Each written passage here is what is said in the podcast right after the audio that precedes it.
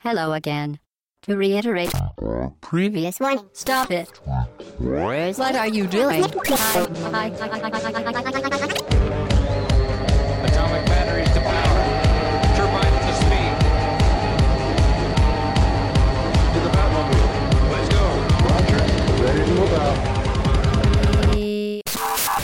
Au bas gauche droite.fr, le podcast, c'est la session 118. Salut, c'est Chine, encore une fois avec vous, et nous sommes le dimanche 16 novembre au matin pour parler d'actualité et de jeux, et pour vous parler de tout ça. Ils ont les doigts affûtés, ils ont joué toute la semaine, ils ont cliqué partout pour l'actu toute la semaine. Mike, Salut Chine, bonjour à tous.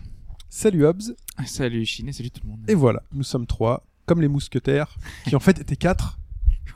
Voilà. Et Il y a des matins difficiles parfois. Mais il y a des matins difficiles parfois. nous saluons quelqu'un qui se reconnaîtra s'il écoute. Euh, nous allons parler de cette semaine de Persona 4 Arena Ultimax, qui est le deuxième épisode de la série des Persona jeux de baston, Voilà. basé sur Persona 4. Nous parlerons d'actualité. Dans l'actualité, il y aura du décalage qui fait mal à Hobbs, il y aura du, euh, du truc coréen. euh, alors, c'était quoi? C'est un Diablo-like coréen. Voilà, on en parlera. Du Telltale, des choses chez Telltale. On parlera ensuite de la grosse compilation Halo qui s'appelle euh, la collection Major, euh, Exactement. la collection du Major, Halo The Master Chief Collection. Et on aura une petite chronique qui posera la question euh, du dialogue entre les éditeurs et les joueurs Basé sur des faits de cette semaine. sur des faits récents. voilà. Cette chronique est basée sur des faits réels. Les noms ont été changés. Voilà. Voilà. Euh, on commence par contre par le débrief. Le débrief de la semaine dernière qui était un podcast d'actualité. Euh, Podcast d'actualité, on a parlé de Dreamfall, euh, de la saga avec euh, The Longest Journey, etc. Oui. Et on a Yami Valou qui a réagi à ce sujet et qui a dit si vous voulez un bon personnage féminin dans un jeu vidéo, fort, développé, attachant, non stéréotypé, jouable, bref, une vraie héroïne, c'est vers Dreamfall qu'il faut se tourner. Et je valide à 100% ce Oui. commentaire. C'était sur Twitter d'ailleurs. Oui, exactement. Euh, et on a également, du coup, dans les commentaires, euh, Ganelon qui confirme, donc lui en parlant de The Longest Journey, en disant que c'est l'un des meilleurs jeux d'aventure point and click existants, tout simplement. Carrément. Voilà, que ce soit le personnage principal, la musique, l'univers ou bien l'histoire. Par contre, lui il dit l'avoir terminé en 15 heures, alors que moi j'avais dit que c'était plutôt en 50 heures. Donc ça m'étonne, Il t'a speedrunné la tête. ça m'étonne beaucoup. Euh, sachant que moi j'ai mis euh, voilà bien deux ou trois fois plus, euh, trois fois plus surtout. Euh, mais bon, en tout cas, si ça peut ne pas en décourager certains, hein, parce qu'on sait que Moi, ça 50 me heures, rassure un c'est- peu. Voilà, c'est le genre de, de choses qui, on l'avait vu dans les conditions de jeu, qui peuvent freiner un joueur. Donc si voilà. T'es resté bloqué, c'est ça? Non, moi je suis même pas resté bloqué. J'ai juste beaucoup parlé. Je pense que euh, en suivant notre degré de- d'investissement dans un jeu. Alors, rappelle quel épisode il faut faire avant de faire le chapter. Donc il faut faire The Longest Journey en premier, ensuite euh, Dr- Dreamfall The Longest Journey qui est voilà la suite, Ouais. et ensuite on a Chapters. The Longest Journey, Dreamfall The Longest Journey et Chapter. Je crois qu'il y en a un qui est en plus en solde euh, peut-être en ce moment. C'était sur, sur, euh, ah, euh, c'est Google fini. Games, mais c'est fini. Ouais. C'est fini Ouais. Bah attendez, Donc, euh, ou sinon on Bah ça tourne parce qu'il était à moins de 2 euros, là il est repassé à 4 euros. Ouais. Il y a un pack aussi, donc euh, Et tant sur- que les soldes de GOG sont là. euh, Ouais, et sur. Steam, il est, enfin, je l'ai vu passer en solde aussi il y a une ou deux semaines. Ouais. Mais, ah mais les Steam, les soldes euh, GOG, ils sont, ils tournent. Bah, en fait, reviennent, ouais, euh, t'as des jeux qui sont mis en avant, bah, un peu comme Steam, des fois, Ouais, entre comme- les ventes flash ouais, et les ventes euh, instantanées, 24 Tout à heures. fait. Quoi d'autre? Euh, toujours euh, pour rester là-dessus, en tout cas, Ouais. euh, Yami Valou et Ganelon ont tous les deux, ils s'accordent à dire que malheureusement les jeux d'aventure sont sous-médiatisés et c'est vrai. Et dans ces jeux sous-médiatisés, euh, C'est a- l'époque hein, qui veut ça. bah ouais, mais bon, Il y en a pas énormément en ce moment. Bah, ça arrive, il y a une espèce de, de renouveau. On voit avec il y a pas mal de point and click qui sortent récemment, euh, enfin Broken Age, il y a pas mal de titres qu'on qu'on revoit re- remettre sur le sur l'avant. Et justement, euh, Ganelon parle de Siberia, lui, qu'il a beaucoup aimé, qui a une, une atmosphère visuelle et sonore qui juge exceptionnelle. Et il dit qu'il y a le 3, on n'en a pas encore parlé dans le podcast, il y a le troisième épisode qui arrive l'année prochaine et qui a l'air assez prometteur. Donc euh, voilà, c'est le genre de jeu euh, qu'on peut conseiller et qu'on peut euh, mettre en avant, qu'on mettra peut-être en avant. euh, Et d'ailleurs, je crois qu'en ce moment, il est, euh, le début est gratuit sur Android. Tu peux commencer une partie du jeu et si ça te plaît, tu continues, tu payes quoi. D'accord. Donc pourquoi pas commencer à le découvrir. Exactement. Ensuite, on a Eiki euh, qui nous fait un long post, un très très Oui. très très long post pour euh, compléter mon intervention sur Xenoblade. Donc euh, il parle de l'histoire, il parle des races aliens, il parle des graphismes qui ont été grandement améliorés, c'est vrai qu'on aurait pu le préciser, euh, il y a plus de clipping, il y a pas mal de choses, on voit qu'il y a eu un, un travail sur le jeu et euh, entre autres choses, il parle de la confirmation du online qui ont été euh, donc confirmées cette semaine. Je vous encourage à aller voir donc quand même son long post hein, parce Oui. qu'il a fait un effort important pour décrire. Euh, Parce que toi, tu t'es vanté d'avoir décortiqué la vidéo, mais là, je il pas inventé. Là, il a, il a décortiqué, mais genre dé, dé, dé, dé, dé- décortiqué. Il a vraiment analysé quoi. C'est Oui. vraiment un truc euh, réfléchi. Euh, voilà. Donc je vous encourage à aller voir ce qu'il a ce qu'il a pu dire. Sur le topic euh, du podcast 117. C'est dans les commentaires Voilà. du podcast. Sur au bas gauche droite. Exactement. Et enfin, on a un inconnu, un certain PIPPO, euh, Pipo, je crois. Oui. Ça doit se prononcer comme ça, qu'on ne connaît pas. Euh, et donc euh, Pipo me dit, Ops, t'es sérieux pour le fait de changer de système de Majora's Mask? Et là, j'ai envie de le dire. Oui, je suis sérieux. Euh, Pour moi, c'est pas envisageable. Bah, moi non plus. On, on- on l'avait dit rapidement, mais Parce que c'est pas un système, c'est le jeu qui est comme ça. Voilà. Alors, euh, juste pour, euh, pour, euh, juste pour parler de ça. Mm. Donc, moi, je dis pas qu'ils vont le faire. Je dis pas qu'il faut le faire. Ce que je dis, c'est qu'il y a une possibilité, sachant qu'Aonuma a dit des choses euh, sur le, sur le système de jeu, sur le gameplay, sur le, le- la façon dont le, le système de jeu. Mhm. Il, déjà, il souhaitait le rendre le jeu plus accessible aux non-initiés. Donc, déjà, c'est le genre de, quand t'as un, un temps, ça peut être euh, contraignant pour un joueur. Il a aussi dit que le mode veille de la 3DS rendrait le jeu trop facile. Donc euh, ça, c'est en rapport avec le temps. Pourquoi C'est le fait que tu puisses mettre en pause tout le temps, c'est que tu reprennes ta partie. T'as pas Ah. à charger dans des endroits. euh, Oui. ta gestion du temps est différente. Et bref, il a dit que cette simplification du jeu ne passerait pas par le gameplay. Donc ce serait pas une simplification des mécaniques, ce serait une simplification du système. Donc le système, ça peut être plein de choses. Alors je dis pas qu'il va le faire, je Mhm. dis pas que c'est ce qui va arriver. Je dis que c'est dans les possibles, dans les choses possibles, sachant que dans les exemples récents et notamment du côté de Nintendo, on a Fire Emblem qui hérésie enlève la mort définitive des personnages. Mhm. Ça, c'est complètement gâcher le système de Fire Emblem. Pourtant, pour les nouveaux joueurs, ils l'ont fait. Ils l'ont laissé quand même. Il y a le choix. Oui, Oui. il y a le choix. Mais c'est pour ça. Moi, je dis, s'ils font ça dans, dans Majora's Mask, ce serait une possibilité de dire jouer en mode classique ou jouer en mode détente. Je regarde, je joue au jeu juste pour jouer au jeu et vivre une aventure. Ouais, mais dans ce cas-là, enfin, j'ai pas fait Majora's Mask, mais si tu dis mode détente, ce serait alors enlever ce principe de 72 heures. Mais si Ce serait le laisser, mais faire un truc pas en temps réel ou tu sais, Tu enlèves un lien au scénario, non? Là, pour prendre un vrai exemple, un, cas concret où il y a eu cette limite-là, on a Prince of Persia. Dans le remake de Prince of Persia, le premier, qu'il fallait, il fallait le terminer en une heure. Oui, exact. Si tu terminais pas en une heure, t'avais perdu, t'avais game over. Et ben dans le remake qu'ils ont sorti il y a quelques années, ils ont laissé cette limite. Sauf que si tu terminais le jeu correctement euh, dans plus d'une heure, t'avais une fin, t'avais un espèce de, de truc qui se terminait. Ils ont fait quelque chose pour ces joueurs-là. Donc ils ont enlevé plus ou moins cette contrainte de une heure. Pas grave, t'as terminé le jeu en plus d'une heure, et ben t'as juste, euh, tu vois, une petite euh, animation différente, un petit truc Ouais. différent, tu vois. Donc euh, c'est pas dramatique. Et ben on peut imaginer le même genre de jeu, le même genre de choses. On peut imaginer. Ah, pourquoi pas. ouais. Mais je dis pas que c'est pas, je dis pas que Non, c'est non, ce qui bien va se sûr, faire mais- et je dis pas euh, c'est ce qu'il faut faire. C'est Mais on- juste une possibilité. Mais c'est évident qu'ils pensent à un moyen de l'adapter au public d'aujourd'hui. Après, euh, Karina of Time, j'ai pas l'impression qu'il est, il est changé tant que ça. Bah, déjà, Bah, rien que le fait d'avoir la carte. l'eau, euh, il y, a di- il y a différentes choses. Le temple de l'eau, Bah, c'était ça, quoi c'est C'était surtout un côté euh, c'était le fait d'avoir la inventaire carte, ou c'était pratique. gestion ouais. d'inventaire, C'est ouais. surtout ça. Mm. Mais généralement, c'est vrai que sur les jeux, t'as souvent, euh, voilà, c'est une version adaptée, jouabilité 3DS ou machin 3DS. euh, pourquoi pas Au- Autre chose? Euh, non. Très bien. Fin du débrief. It's time for the question, s'il vous plaît. The Question. Avec euh, cette semaine, on va parler des nombreux jeux qui intègrent des modes de difficulté. Alors bon, ça c'est classique et surtout que ça arrive de plus en plus régulièrement que ces modes de difficulté euh, soient mis en avant, sachant qu'on veut faire plusieurs degrés de lecture pour un jeu. Donc on rajoute de plus en plus un mode facile.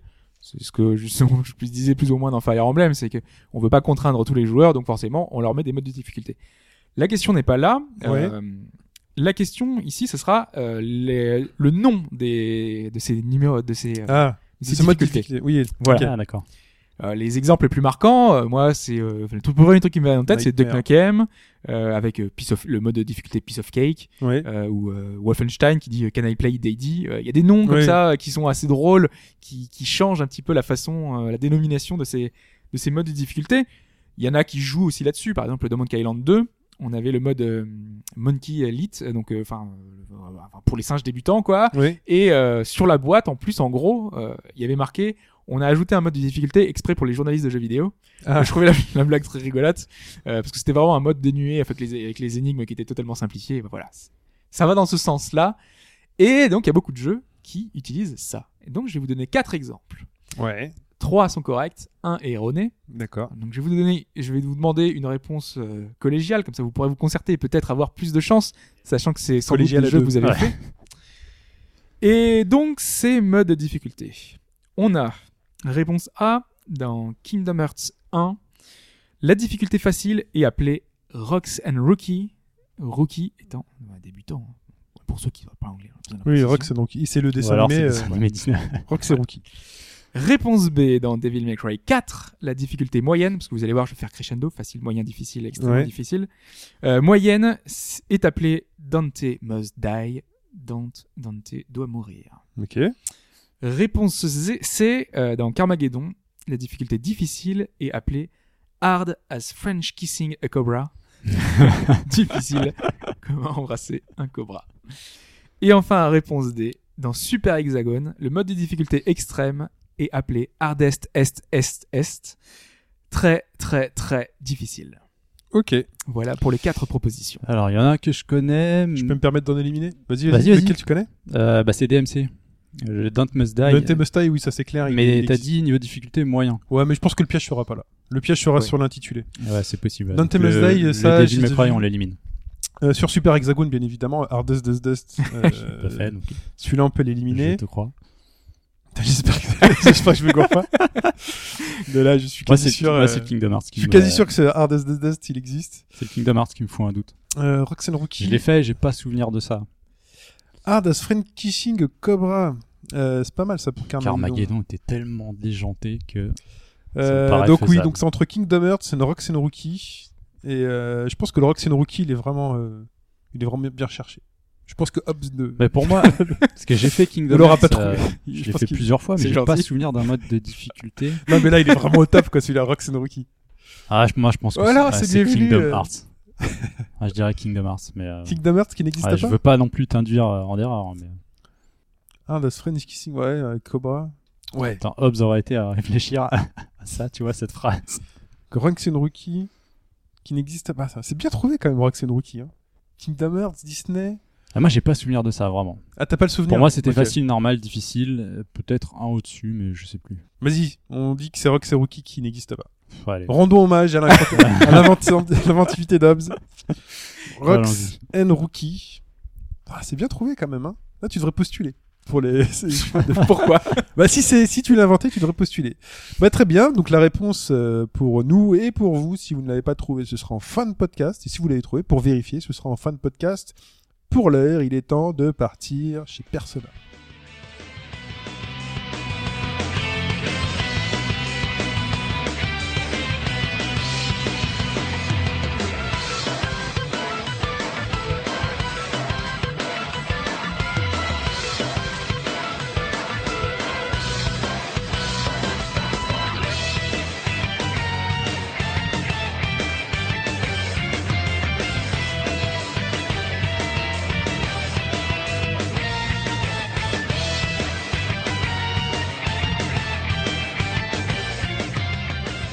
Persona 4 Arena Ultimax, Ultimax, ouais, effectivement. le dans- retour de la franchise. Ouais, parce qu'en ce moment on est en une pleine période de Shin Megami Tensei quand même. hein. On a le, le 4 qui est disponible depuis 15 jours sur 3DS. C'est la fête à Atlus. là. Ouais, ouais, on a le bah, Persona Q là qui arrive euh, dans euh, incessamment sous peu là dans 15 jours. Euh, on a bah donc ce Ultimax qui est la suite euh, du jeu de baston qu'on avait euh, dont on avait déjà parlé avec en avait euh, parlé, Shin, hein. on avait, Exactement. on avait testé ça sur euh, 360 à l'époque. Euh, T'avais sorti ton stick arcade pour me pour me battre en jouant avec euh, voilà, bah bref. Ah, c'était gentil. C'était serré au début. Euh, en tout cas, voilà, c'est un jeu qui aura mis beaucoup moins de temps pour arriver que le premier. Le premier, on avait mis plus d'un an pour avoir euh, la localisation. Il y avait un gros imbroglio autour de la sortie, notamment US, parce qu'il était sorti beaucoup plus tôt en US. Et au final, on a dû attendre six mois pour avoir exactement la même version que la version américaine. Oui. C'était un petit peu le, le scandale absolu. Mais tu pouvais pré-réserver ensuite une version avec des cartes. Euh, tu veux dire euh, les cartes, c'est pour celui-là, là. Euh, Aujourd'hui, là, c'est Oui. Ultimax. Oui, c'est pour le Ah oui, Ultimax. d'accord. Ouais, je pensais que tu parlais pour le précédent. Non, non, non, je parle de Non. celui-là. Tu parlais duquel, toi Ah, je parlais, moi je parlais du précédent Ah, là, qui a mis excuse-moi. six mois à arriver, alors Oui. qu'aujourd'hui, euh, là, le- la sortie, euh, c'est deux mois à peine Oui, de différence, donc c'est très court.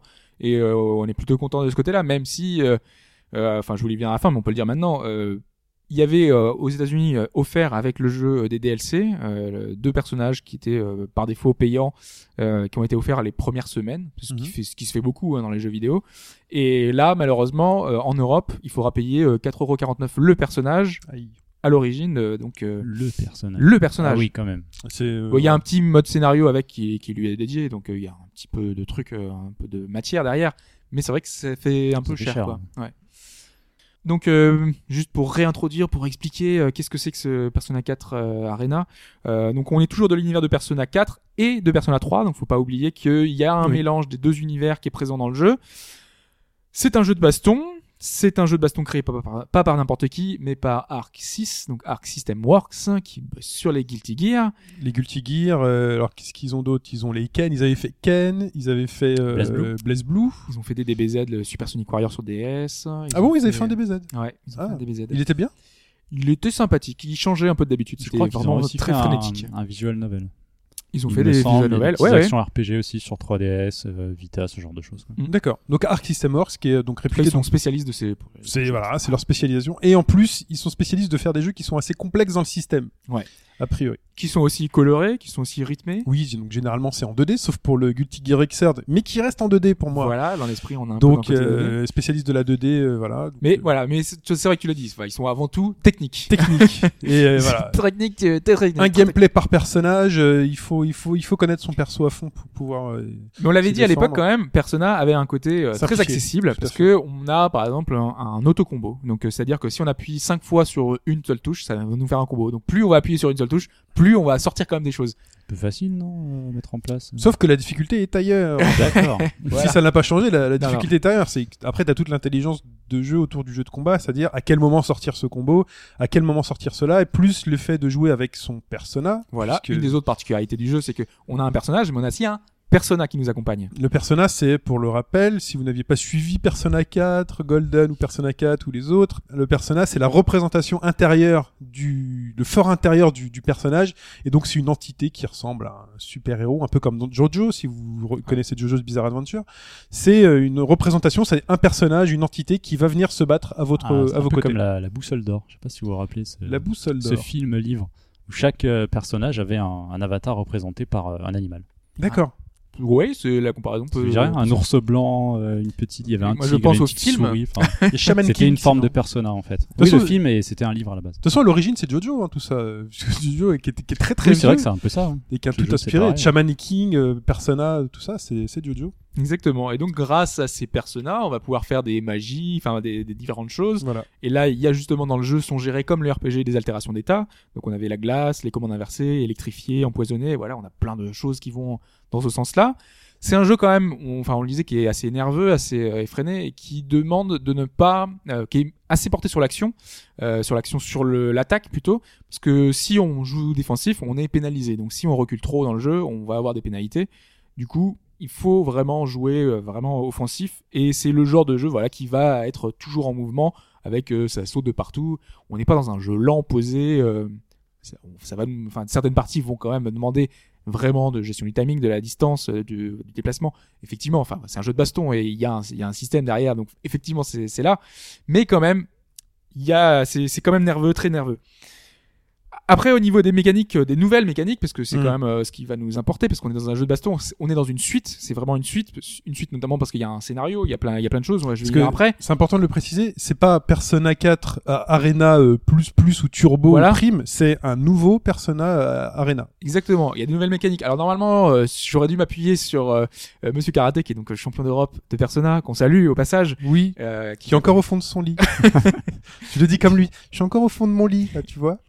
Qui, qui été très utile pour décortiquer un petit peu les mécaniques et un petit peu comment ça fonctionne. Et c'est vrai qu'il y a beaucoup de subtilités qui ont été apportées, notamment sur euh, euh, les personas. On peut utiliser les shadow euh, personas, c'est euh, les, les entités un peu maléfiques. Enfin, oui, voilà. d'accord. Les shadows ont un mode pendant lequel ils peuvent utiliser toutes les, te- les techniques SP en illimité. Donc ça veut dire que tu peux vraiment enchaîner euh, à fond, alors que normalement tu as une barre euh, spécialement euh, utilisée pour, euh, pour Donc ça. ton, ton Persona se transforme en Shadow Persona. Comment tu le transformes? Ah bon, je veux oui, pas bon. trop rentrer dans les détails à ce niveau-là parce que moi j'y joue essentiellement pour les modes de jeu euh, qu'on va venir après. Moi j'y joue pas vraiment pour la technique, euh, même si ça m'intéresse toujours. euh, c'est toujours fun de jouer une partie Oui. entre potes.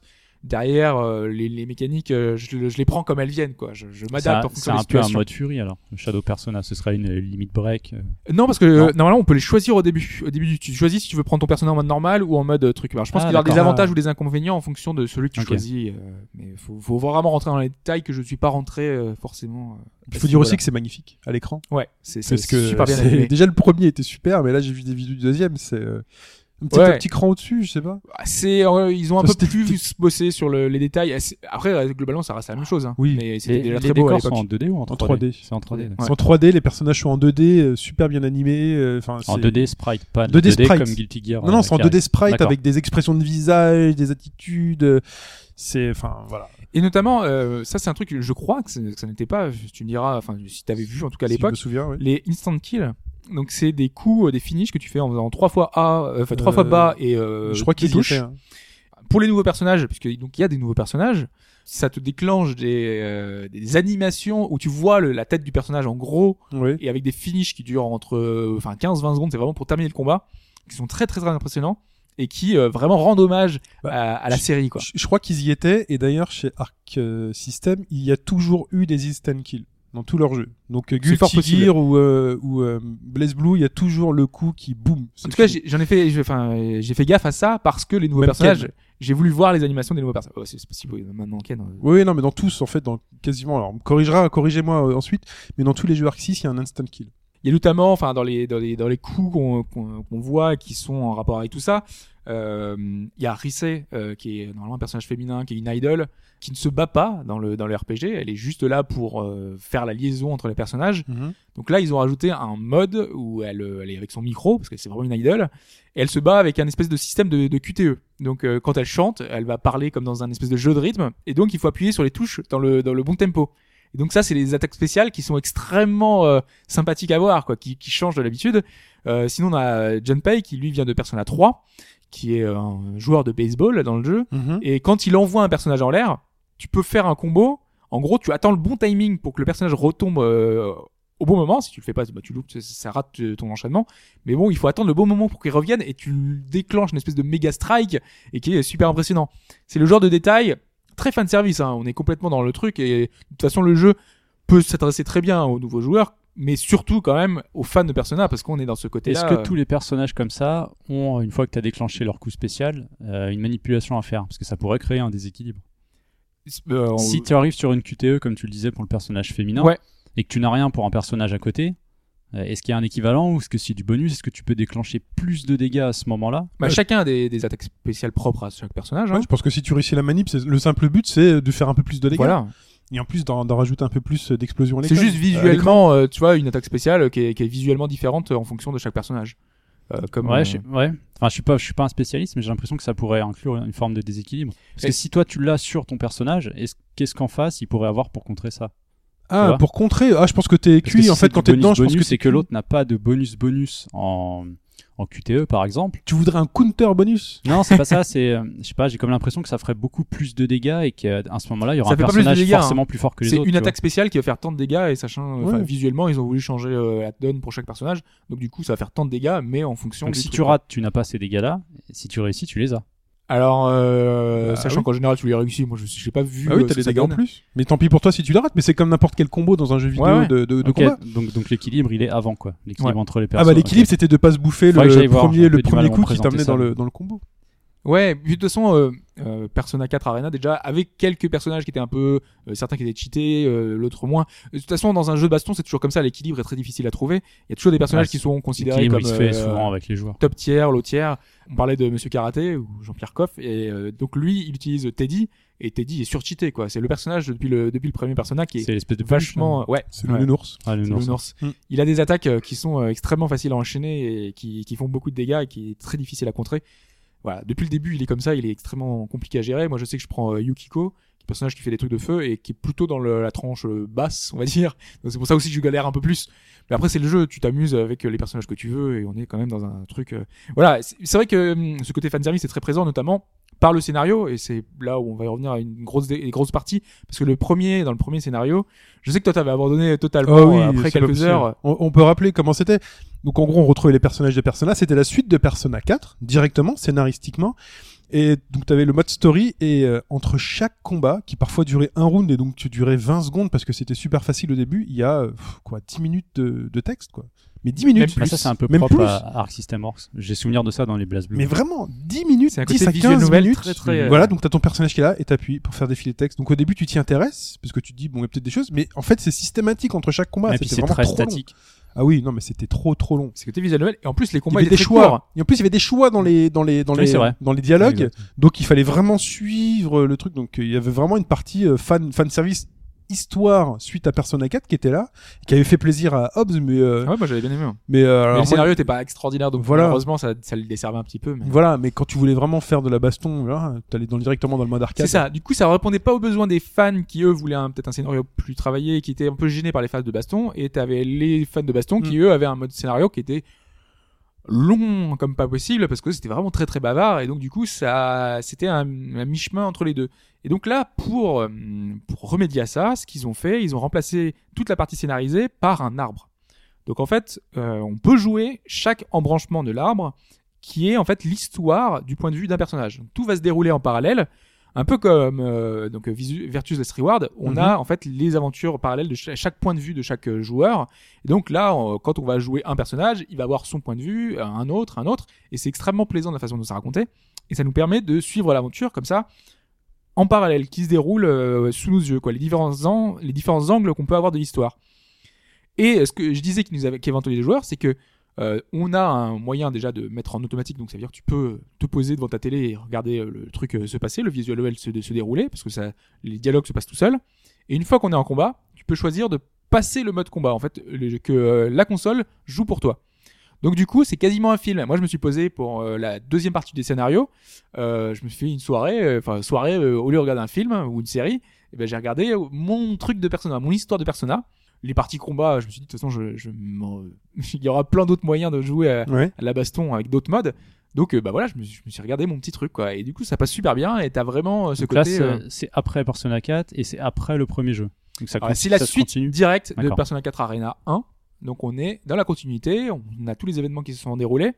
Sauf qu'en plus de tout ça, ils ont rajouté, euh, enfin tous les personnages qu'ils ont rajoutés dans ce Persona 4 Arena 2, euh, ce sont des personnages de Persona 3 essentiellement. Donc euh, il y a une partie Persona 4. Le scénario est divisé en deux, une partie Persona 4, une, Persona, une partie Persona 3. Du coup, il y a deux scénarios distincts qui sont encore en parallèle, mais qui ont des perspectives différentes suivant en fait euh, les personnages qu'on va qu'on va voir. C'est assez, assez bien fait de ce côté-là. Et euh, Toi, t'as été comblé là-dessus. Euh, malheureusement, encore une fois, le scénario est un peu mieux que le premier, mais euh, ça reste euh, assez plan-plan. euh, Enfin voilà, ça Ouais, c'est pas d'ampleur tire euh, pas un peu sur la corde. généralisée. Parce que mettre un scénario dans un jeu de combat, c'est pas évident. Par rapport à, je pense, euh, ce que vous avez fait, les RPG Persona, qui doit avoir une envergure. C'est ça, il y a, il y a beaucoup de retournements de situation, euh, t'as- t'es impliqué parce que t'as vraiment dans un RPG euh, ple- plein de choses qui se déroulent, t'es impliqué émotionnellement parce que c'est plus long donc du coup t'as les personnages que, que tu apprécies ou pas. Et euh, là ils ont voulu euh, enfin fusionner les deux univers, t'as le côté euh, parce que dans Persona 4, donc normalement on a le Midnight Channel, donc on c'est dans l'univers de la télé. Oui. Dans Persona 4 Arena, on avait cet univers de la télé qui revenait. Oui. Et là, vu qu'ils ont pas mal pris de choses de Persona 3, on avait dans Persona 3 la Dark Hour qui était euh, entre euh, minuit et euh, minuit Minuit une, une. une espèce de, de temps de, de temps où tout s'arrêtait et on avait une espèce de brouillard qui arrivait.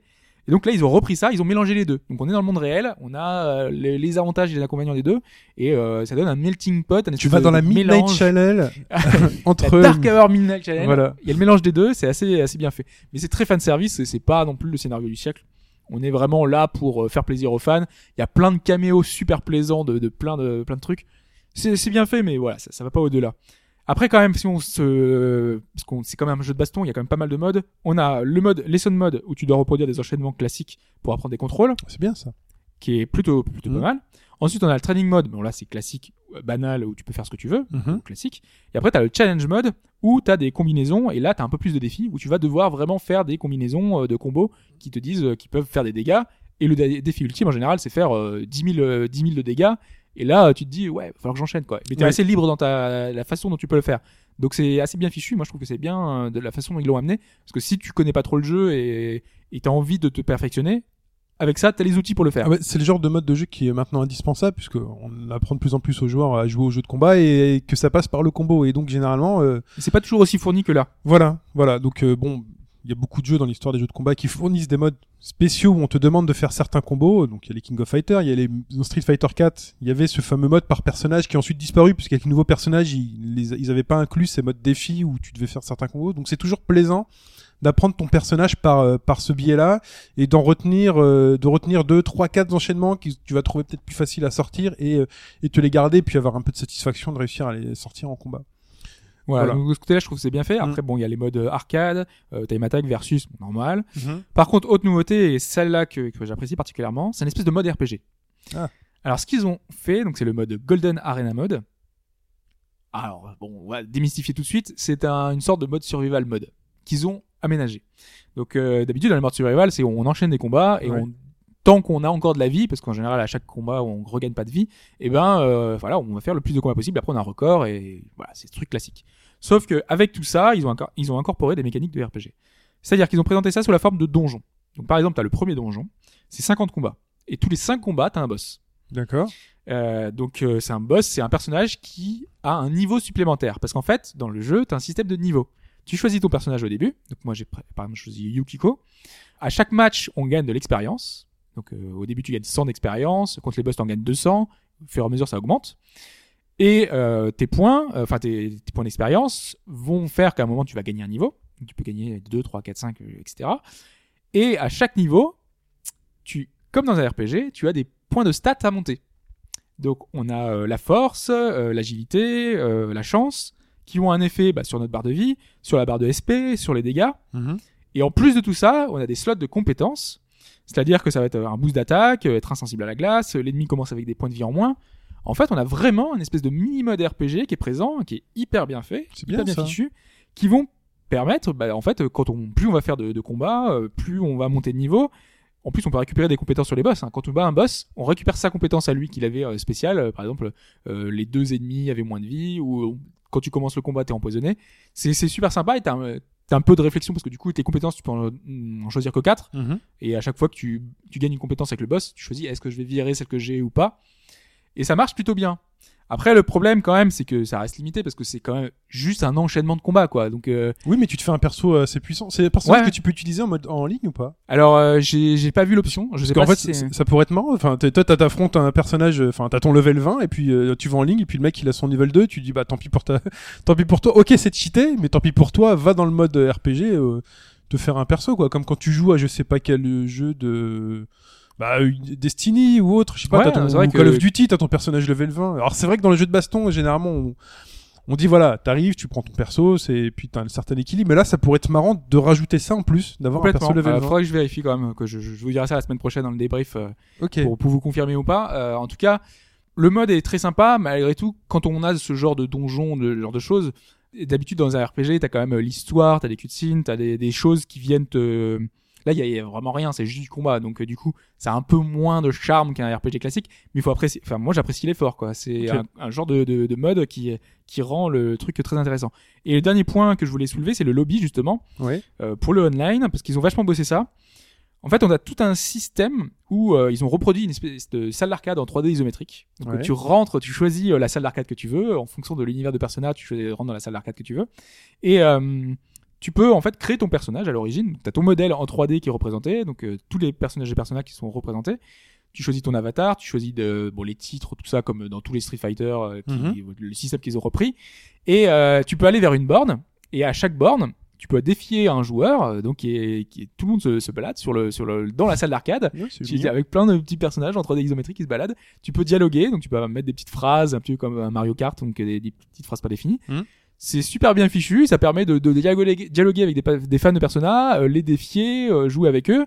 Après, euh, rien n'empêche de, de continuer à jouer classiquement, parce qu'il y a un mode en ligne avec un mode classé, euh, un mode, euh, un matchmaking par, par salon classique. Ça, ça existe toujours, mais en plus de ça, ils ont fait un lobby avec un mini affichage de, de salle d'arcade, et c'est vraiment super bien fichu.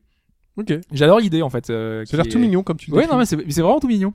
Euh, T'as les personnages en SD en fait, ils sont vraiment en SD, Oui. donc c'est pour ça que c'est encore plus mignon, tu vois. T'as l'impression de voir les personnages de Persona Q qui ont été intégrés. D'ailleurs, on peut, euh, enfin, débloquer. Je l'ai eu gratuitement. Il y a deux personnages de Persona Q euh, qui sont Ils dans ont le pensé jeu. à tout.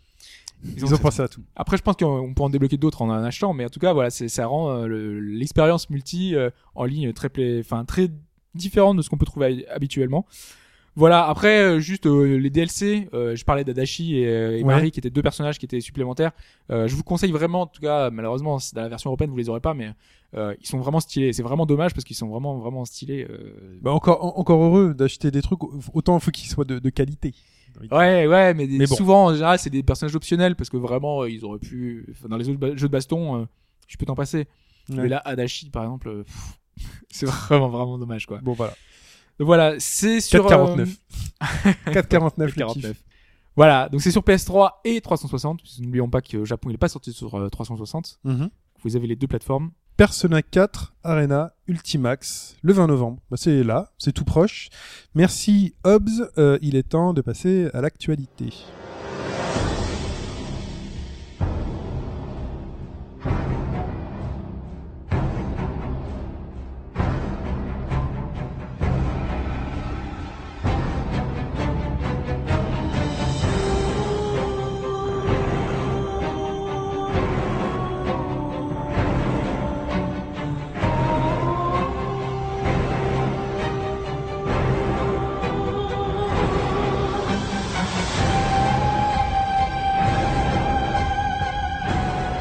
Cette partie d'actualité s'ouvre avec le thème de Bloodborne. Pourquoi? Pourquoi? Puisque tout le monde l'a vu. Les euh, petites le- larmes, euh, les petites larmes, la petite larmichette d'Hobbs. C'est- C'est la tristesse absolue. Euh, donc en fait, Sony a annoncé que le jeu était repoussé à mars 2015. Il était initialement prévu en février 2015. Voilà. C'est pas la mort. repoussé d'un mois et demi Pour le Japon aussi. pour le C'est Japon. pour aussi. tout le monde. On l'aura même avant eux, un jour avant euh, Ah. la, sortie. Dans Donc, un jeu dans euh, lequel tu vas beaucoup mourir, c'est pas la mort. c'est pas grave. Et donc ouais, euh, la, la raison officielle, c'est qu'ils ont eu beaucoup de retours et que ça va leur permettre de peaufiner euh, de, les- justement les retours qu'ils ont eu et améliorer le jeu en conséquence. C'est toujours bien. La raison classique, et c'est normal. Mm. J'imagine de toute façon qu'ils ont, pour sur un délai d'un mois, ils vont pas révolutionner le jeu et changer beaucoup de choses. Donc euh, voilà, c'est pas dramatique. En plus, c'est la date de sortie de The Witcher, donc euh, on aura de quoi faire euh, sur The Witcher The The 3. Witcher, c'est quoi? C'est février? Fin février. C'est fin février, oui, oui. 24. Mais c'était à peu près la même période à l'origine, donc euh, Bah, ça va permettre de Bloodborne, faire les deux. la- Bloodborne, c'était 5 ou 6 février, je crois. Donc ça vous permettait de jouer à Bloodborne ça et fait ensuite quand même, d'aller sur ça The fait Witcher. quand même Ouais, c'est vrai qu'il y presque avait- deux mois, tu vois. Oui, Bloodborne, ça se joue sur le long terme. Non, ça, te Ouais. laisse, ça te laisse du temps pour faire les deux. C'est pas grave. On continue avec Lost Ark, un Diablo-like coréen. Euh, Qu'est-ce que c'est?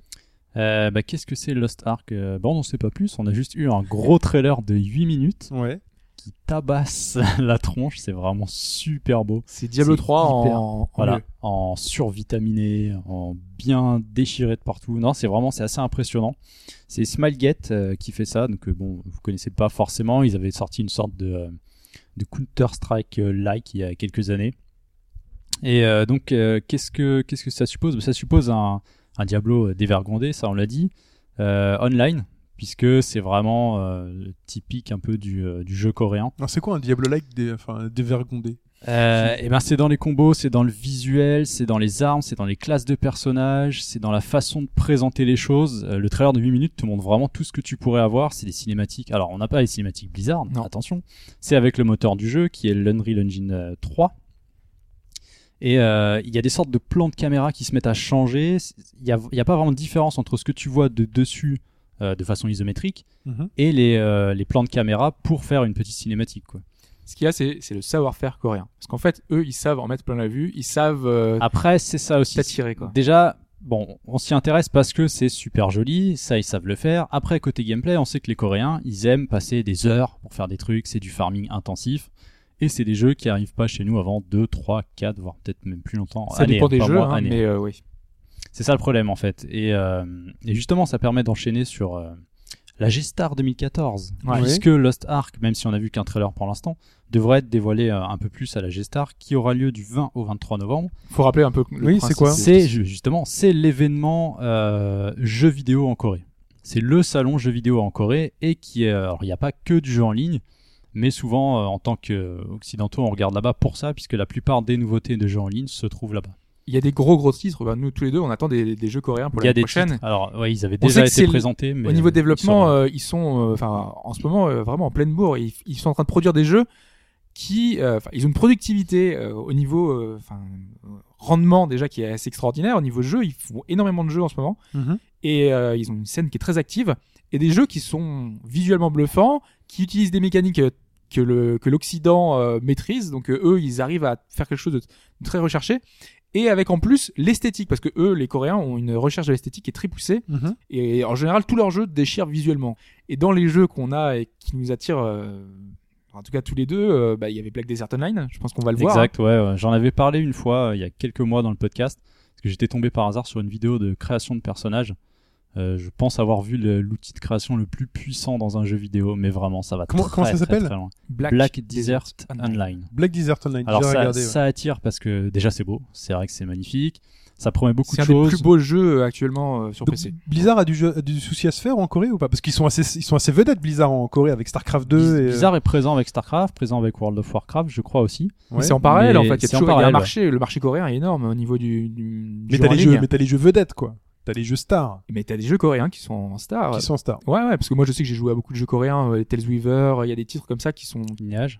euh, Lineage, ouais, Lineage, euh, ouais. Ion, euh, enfin c'est des titres qui sont ils ont un marché très important là-bas et qui, qui arrivent très bien à vivre euh, en Corée déjà et en- même ailleurs maintenant. Mhm. Qui commencent à avoir une renommée internationale et c'est très intéressant de voir ces jeux-là arriver parce qu'ils sont très intéressants. On a, on a toujours un œil sur, sur ce salon chaque année justement pour ce genre de jeu.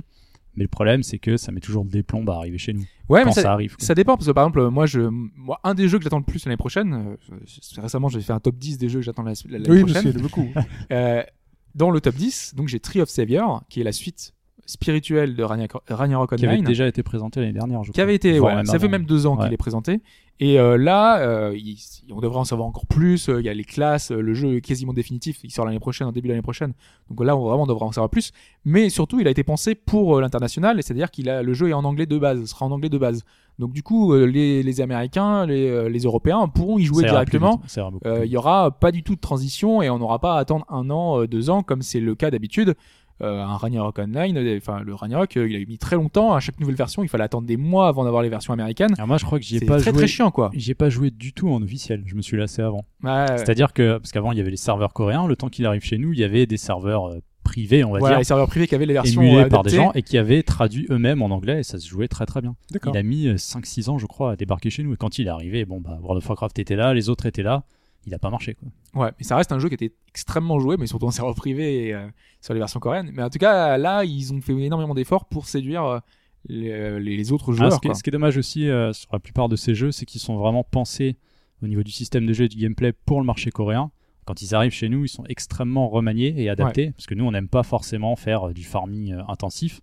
Et des fois, c'est bien, des fois, c'est pas bien, quoi. Et c'est ce que je crains un peu pour Black Desert, c'est qu'il pourrait y avoir une version spécifique à chez nous qui enlèverait certaines fonctionnalités. quoi.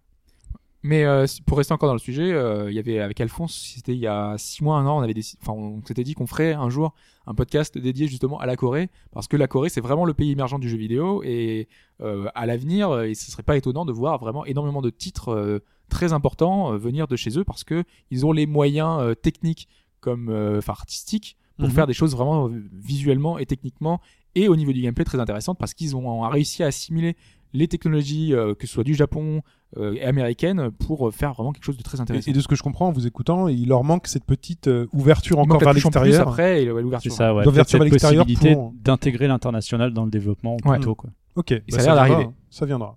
C'est- Rappelle les dates de la Gestar hein, pour ceux qui Du sont 20 au intéressés. 23 novembre. Du 20 au 23 novembre. Qu'on en donc, pour, peut-être la semaine prochaine. Ouais, voilà. Et sinon, pour l'actu, je pense que Jeu Online est plutôt bien placé pour Ouais. euh, relater tout ça.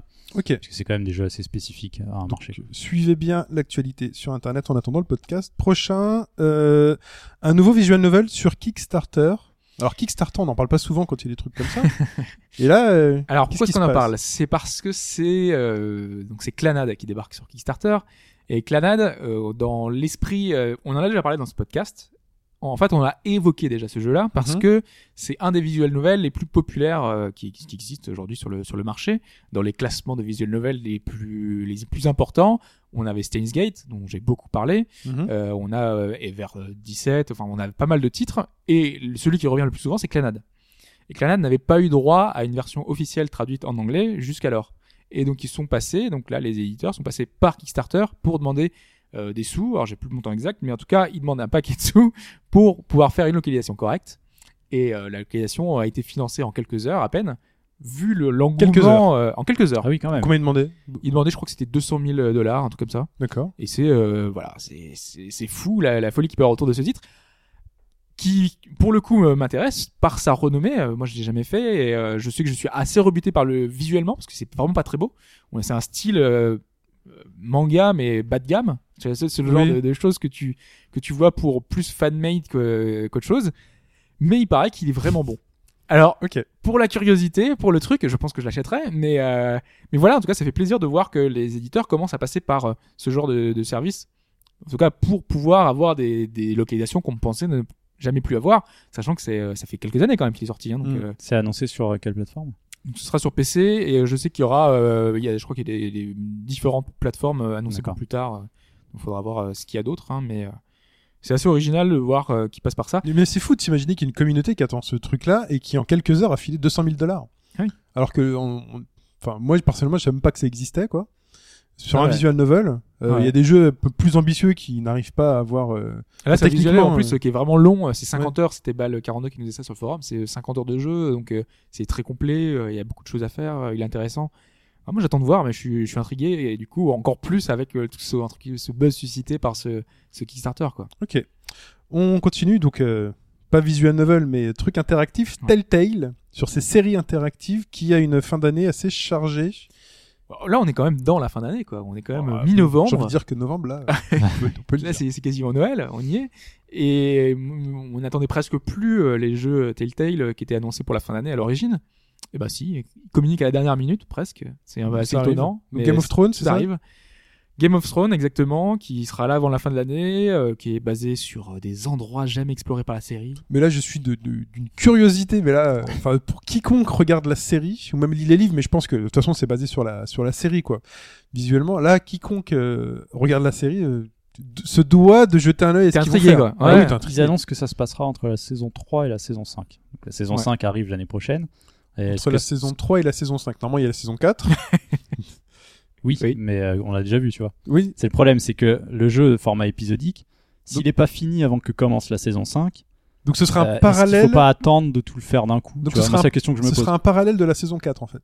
Ce sera euh, bah, une, euh, un clan, une famille, c'est euh, les Foresters. Ouais. Qui sont liés voit à pas la famille série, euh, Stark en fait, c'est un- Ok. qui a juré, enfin, merde, comment on appelle ça les, Allégeance, oui. euh, Ça portait euh, un nom dans la série, euh, les, les, les bannerets ou quelque chose comme ça. Oui, enfin, c'est pas Oui, grave. oui, voilà. oui, Ils sont liés à la famille Stark, quoi. Donc, euh, apparemment, ce sera eux qu'on suivra euh, pendant 6 épisodes. C'est annoncé en 6 épisodes. Ouais, six chapitres. ouais. Sur The Walking Dead, après vous aimez, vous aimez pas The Walking Dead? Sur The Walking Dead, ils ont réussi. Moi qui ai découvert la série télé après le jeu, euh, ils- en fait, les, les deux atmosphères sont totalement semblables et identiques. Ils ont réussi à T'as fait la saison 2, non?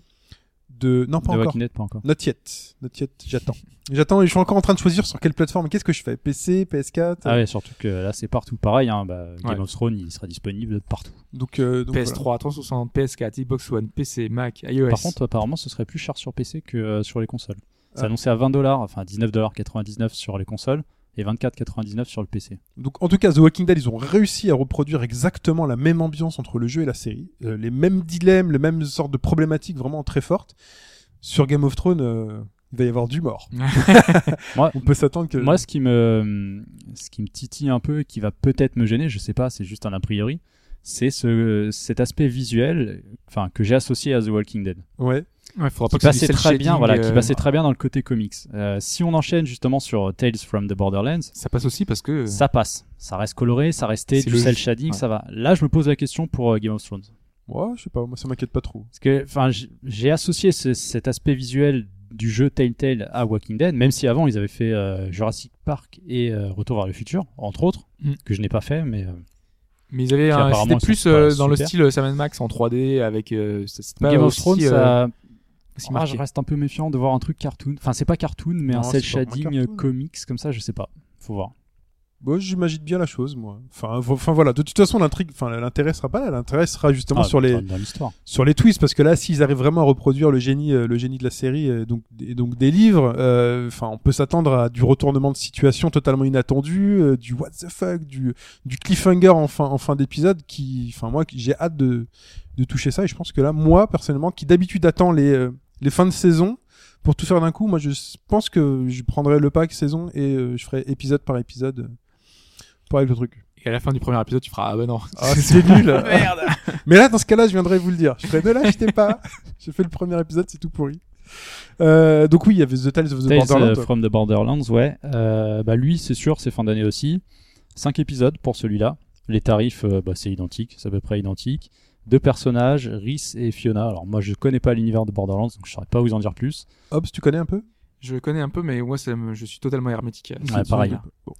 C'est, enfin, c'est pas un univers qui m'attire à la base. C'est très humoristique. euh, et ça mais ça a l'air, dans l'esprit. euh, euh, ça a l'air bien barré. Le trailer montre quelque chose qui a l'air assez, euh, assez proche, ouais, de- du jeu. quoi. Mais là, c'est particulier parce que c'est quand même un Telltale basé sur une licence jeu vidéo. Donc, euh, C'est, j'ai- moi, j'ai vrai que du, c'est encore autre chose. ouais. moi, j'ai du mal à me projeter dans qu'est-ce qu'ils ont bien pu faire dans l'univers. euh, Bah, toujours cette planète, Pandora. parce que autant un avec, comics, une série télé, un livre, tu, enfin, là, maintenant, ils sont devenus spécialistes là-dedans, mais récupérer juste un Mais univers. en fait, il y a, enfin, dans le jeu quand même, euh, dans Borderlands 2 notamment, euh, donc t'as l'univers, donc t'es sur Pandora, euh, t'as plein de personnages qui sont revenus et qui, qui sont devenus marquants quoi. T'as Jack, t'as euh, euh, l'autre qui nous parle de par la voix, Mais c'était la déjà- citadelle. En fait, t'as plein de personnages vraiment marquants et donc si tu les reprends dans un univers un peu humoristique, euh, Ouais. aventure, ça peut passer. Mais ce hein. que je voulais dire, c'est que c'était déjà un univers interactif. Borderlands, c'était Mhm. déjà un truc sur lequel tu pouvais éventuellement mener tes, enfin, mener tes choix ou, euh, ou, ou y mettre ta patte. Ouais, mais c'est pas le premier jeu qui décline euh, finalement son héros ou ses personnages. Oui, mais je suis d'accord. Mais quand tu voyais un Game of Thrones, un The Walking Dead ou un euh, The Wolf Among Us, Ah, c'était c'est différent. C'est des histoires sur lesquelles tu n'es pas acteur et tout d'un coup on te demande de rentrer dans la série et de devenir finalement euh, scénariste toi-même.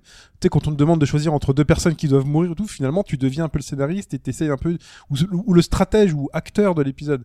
Là sur Borderlands, t'étais déjà acteur. Donc c'est pour moi un, Oui. un, un autre exercice. Depuis hein. tout à l'heure, j'essaie de chercher un autre exemple que Mario parce que, ouais, parce que Mario c'est un peu trop bateau. Ouais. Mais euh, Mario, tu vois, on lui fait faire n'importe quoi. Et t'étais déjà acteur dans un jeu et tu étais aussi acteur dans d'autres jeux. Mais tel tel dirait on, va faire un truc Mario, je ferais pff, pourquoi? Enfin quelle est quelle est l'intrigue Mario? Bah, l'intérêt, ce serait un jeu d'aventure, quoi. Comme il y a un Paper Mario et comme il y a un Ouais. euh, Mario Golf. ouais. Mais vu de l'extérieur, comme ça, je trouve l'exercice différent. Donc j'ai hâte euh, d'entendre aussi les, les, les, les retours. Il y a autre chose chez Telltale à part ces deux-là? Bah, pour l'instant, c'est bon. Oui, Il me semble qu'il n'y avait pas eu d'autres annonces, euh, puisque leurs séries actuelles, The Wolf Among Us et Walking Dead, sont terminées. Mhm.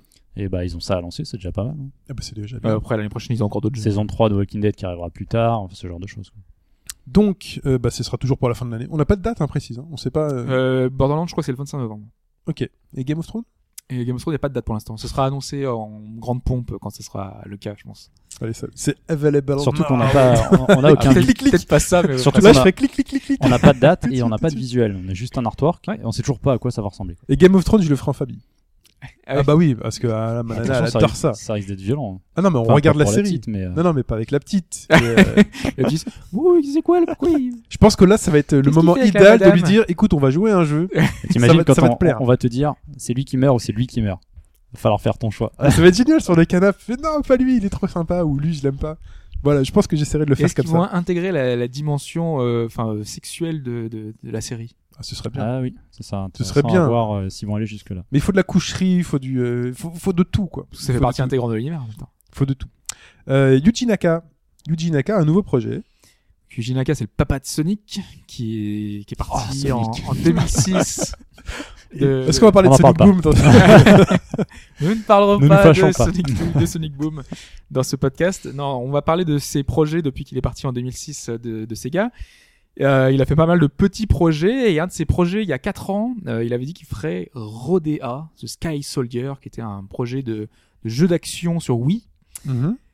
Et ça a été le silence radio pendant 4 ans. Ça a disparu pendant un long moment, mais rien du tout. quoi. Et donc, Rien de rien. Et donc cette semaine, Famitsu euh, annonce que euh, Rodea a été de retour, mais cette fois plus sur Wii, parce que la Wii, ça fait longtemps qu'elle est aux oubliettes. laisse-moi deviner.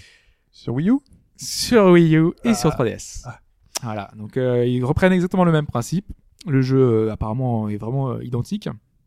Et sauf que donc il arrivera sur euh, Wii U au printemps 2015, sachant que la version Wii, elle, avait été développée entièrement. Donc le jeu avait été terminé, mais pas distribué, on ne sait pas pourquoi. Euh, il sera disponible dans la version Wii U. C'est-à-dire que vous pourrez jouer. Alors je sais pas comment exactement. C'est bizarre parce que moi je pensais qu'ils auraient gardé ce- cette version Wii pour euh, l'adapter vite fait à la version Wii. Quoi. Ouais, ben même pas. Donc a priori il y aura les deux versions. Donc euh, non, j'imagine que la version Wii U sera très améliorée Donc, Ah ce qui prouve qu'il y aura une vraie différence entre les deux. normalement. Parce que si c'est pour juste ah, c'est pour le, le même jeu, Ah, il est compatible Wii. C'est tout. Le truc je pense qu'il y aura de grosses différences, ce qui est bien. Ouais. que Le jeu a été retravaillé, même si on sait pas du tout ce que c'est comme jeu. C'est bien, c'est qu'il a été retravaillé. Ouais. Et euh, Vous aurez l'ancienne version d'un jeu qui n'est pas sorti. C'est un jeu d'action avec un look assez enfantin. Euh, bon, au 3DS oblige, on a un truc un peu SD. Parce qu'on a eu une vidéo euh, ou des images. On a eu de des images, de en fait, quoi ça va euh, ressembler scans. maintenant. Ouais. D'accord. Mais sauf qu'ils ont montré beaucoup d'images en images de synthèse, donc euh, je pense que c'est issu de Ouais. l'intro, un truc comme ça. ou quoi. Ouais, et euh, bon, c'est pas très représentatif. Malgré tout, euh, enfin moi en tout cas, ça m'a fait penser à certains projets qu'on avait eu déjà à la même époque. Euh, je sais pas si tu te souviens, toi, Mike, euh, il y avait Keiji Inafune qui avait annoncé. euh, C'était euh, King of Pirates, Sea of, sea of King, qui était un RPG sur 3DS. Ah oui, oui, je vois un petit pingouin bleu. Non Voilà, Ouais. c'est ça. L'histoire du J'ai ça en pingouin qui devenait mais- pira- pirate. Alors, est-ce que tu vois Chine? C'est un de ses Euh, premiers projets quand il s'est euh, quand il a quitté. Il s'est barré de euh, Capcom, il avait dit Capcom. Je veux faire des trucs ambitieux. J'ai l'image. euh, Il a un chapeau de pirate ou il y a un personnage avec un chapeau de pirate rouge Oui, c'est euh, possible. Ouais. C'est un petit Ou pingouin. un perroquet ou un truc comme ça, ouais, c'est possible. Bon, ça me dit quelque chose. Bon, j'ai une image, mais là c'est trop flou. Et ce jeu-là, bah, on en a plus du tout entendu, parler. Ouais. Et donc euh, peut-être que ça va revenir hein, de- incessamment sous peu. hein. C'est un projet aussi vieux, annoncé dans les mêmes dates, euh, qui était euh, sur 3DS. Et donc euh, pourquoi pas un jour peut-être. Des fois, de juste de l'annoncer, tu vois, ça arrive. C'est marrant, pendant je me 4 dis, ans, ils ont eu du budget quand même pour ce truc-là. Bah, ou pas Est-ce qu'il Peut-être était que pas fini il y a en 4 stand-by, ans ouais, et puis en stand-by mais la version euh, Wii U, ensuite, il a fallu la, la faire, euh, réintégrer la version Wii. Il y a du boulot quand même, hein, ça pousse pas sur les arbres, hein, tout ça. Ah non, c'est sûr. Donc, euh, ok.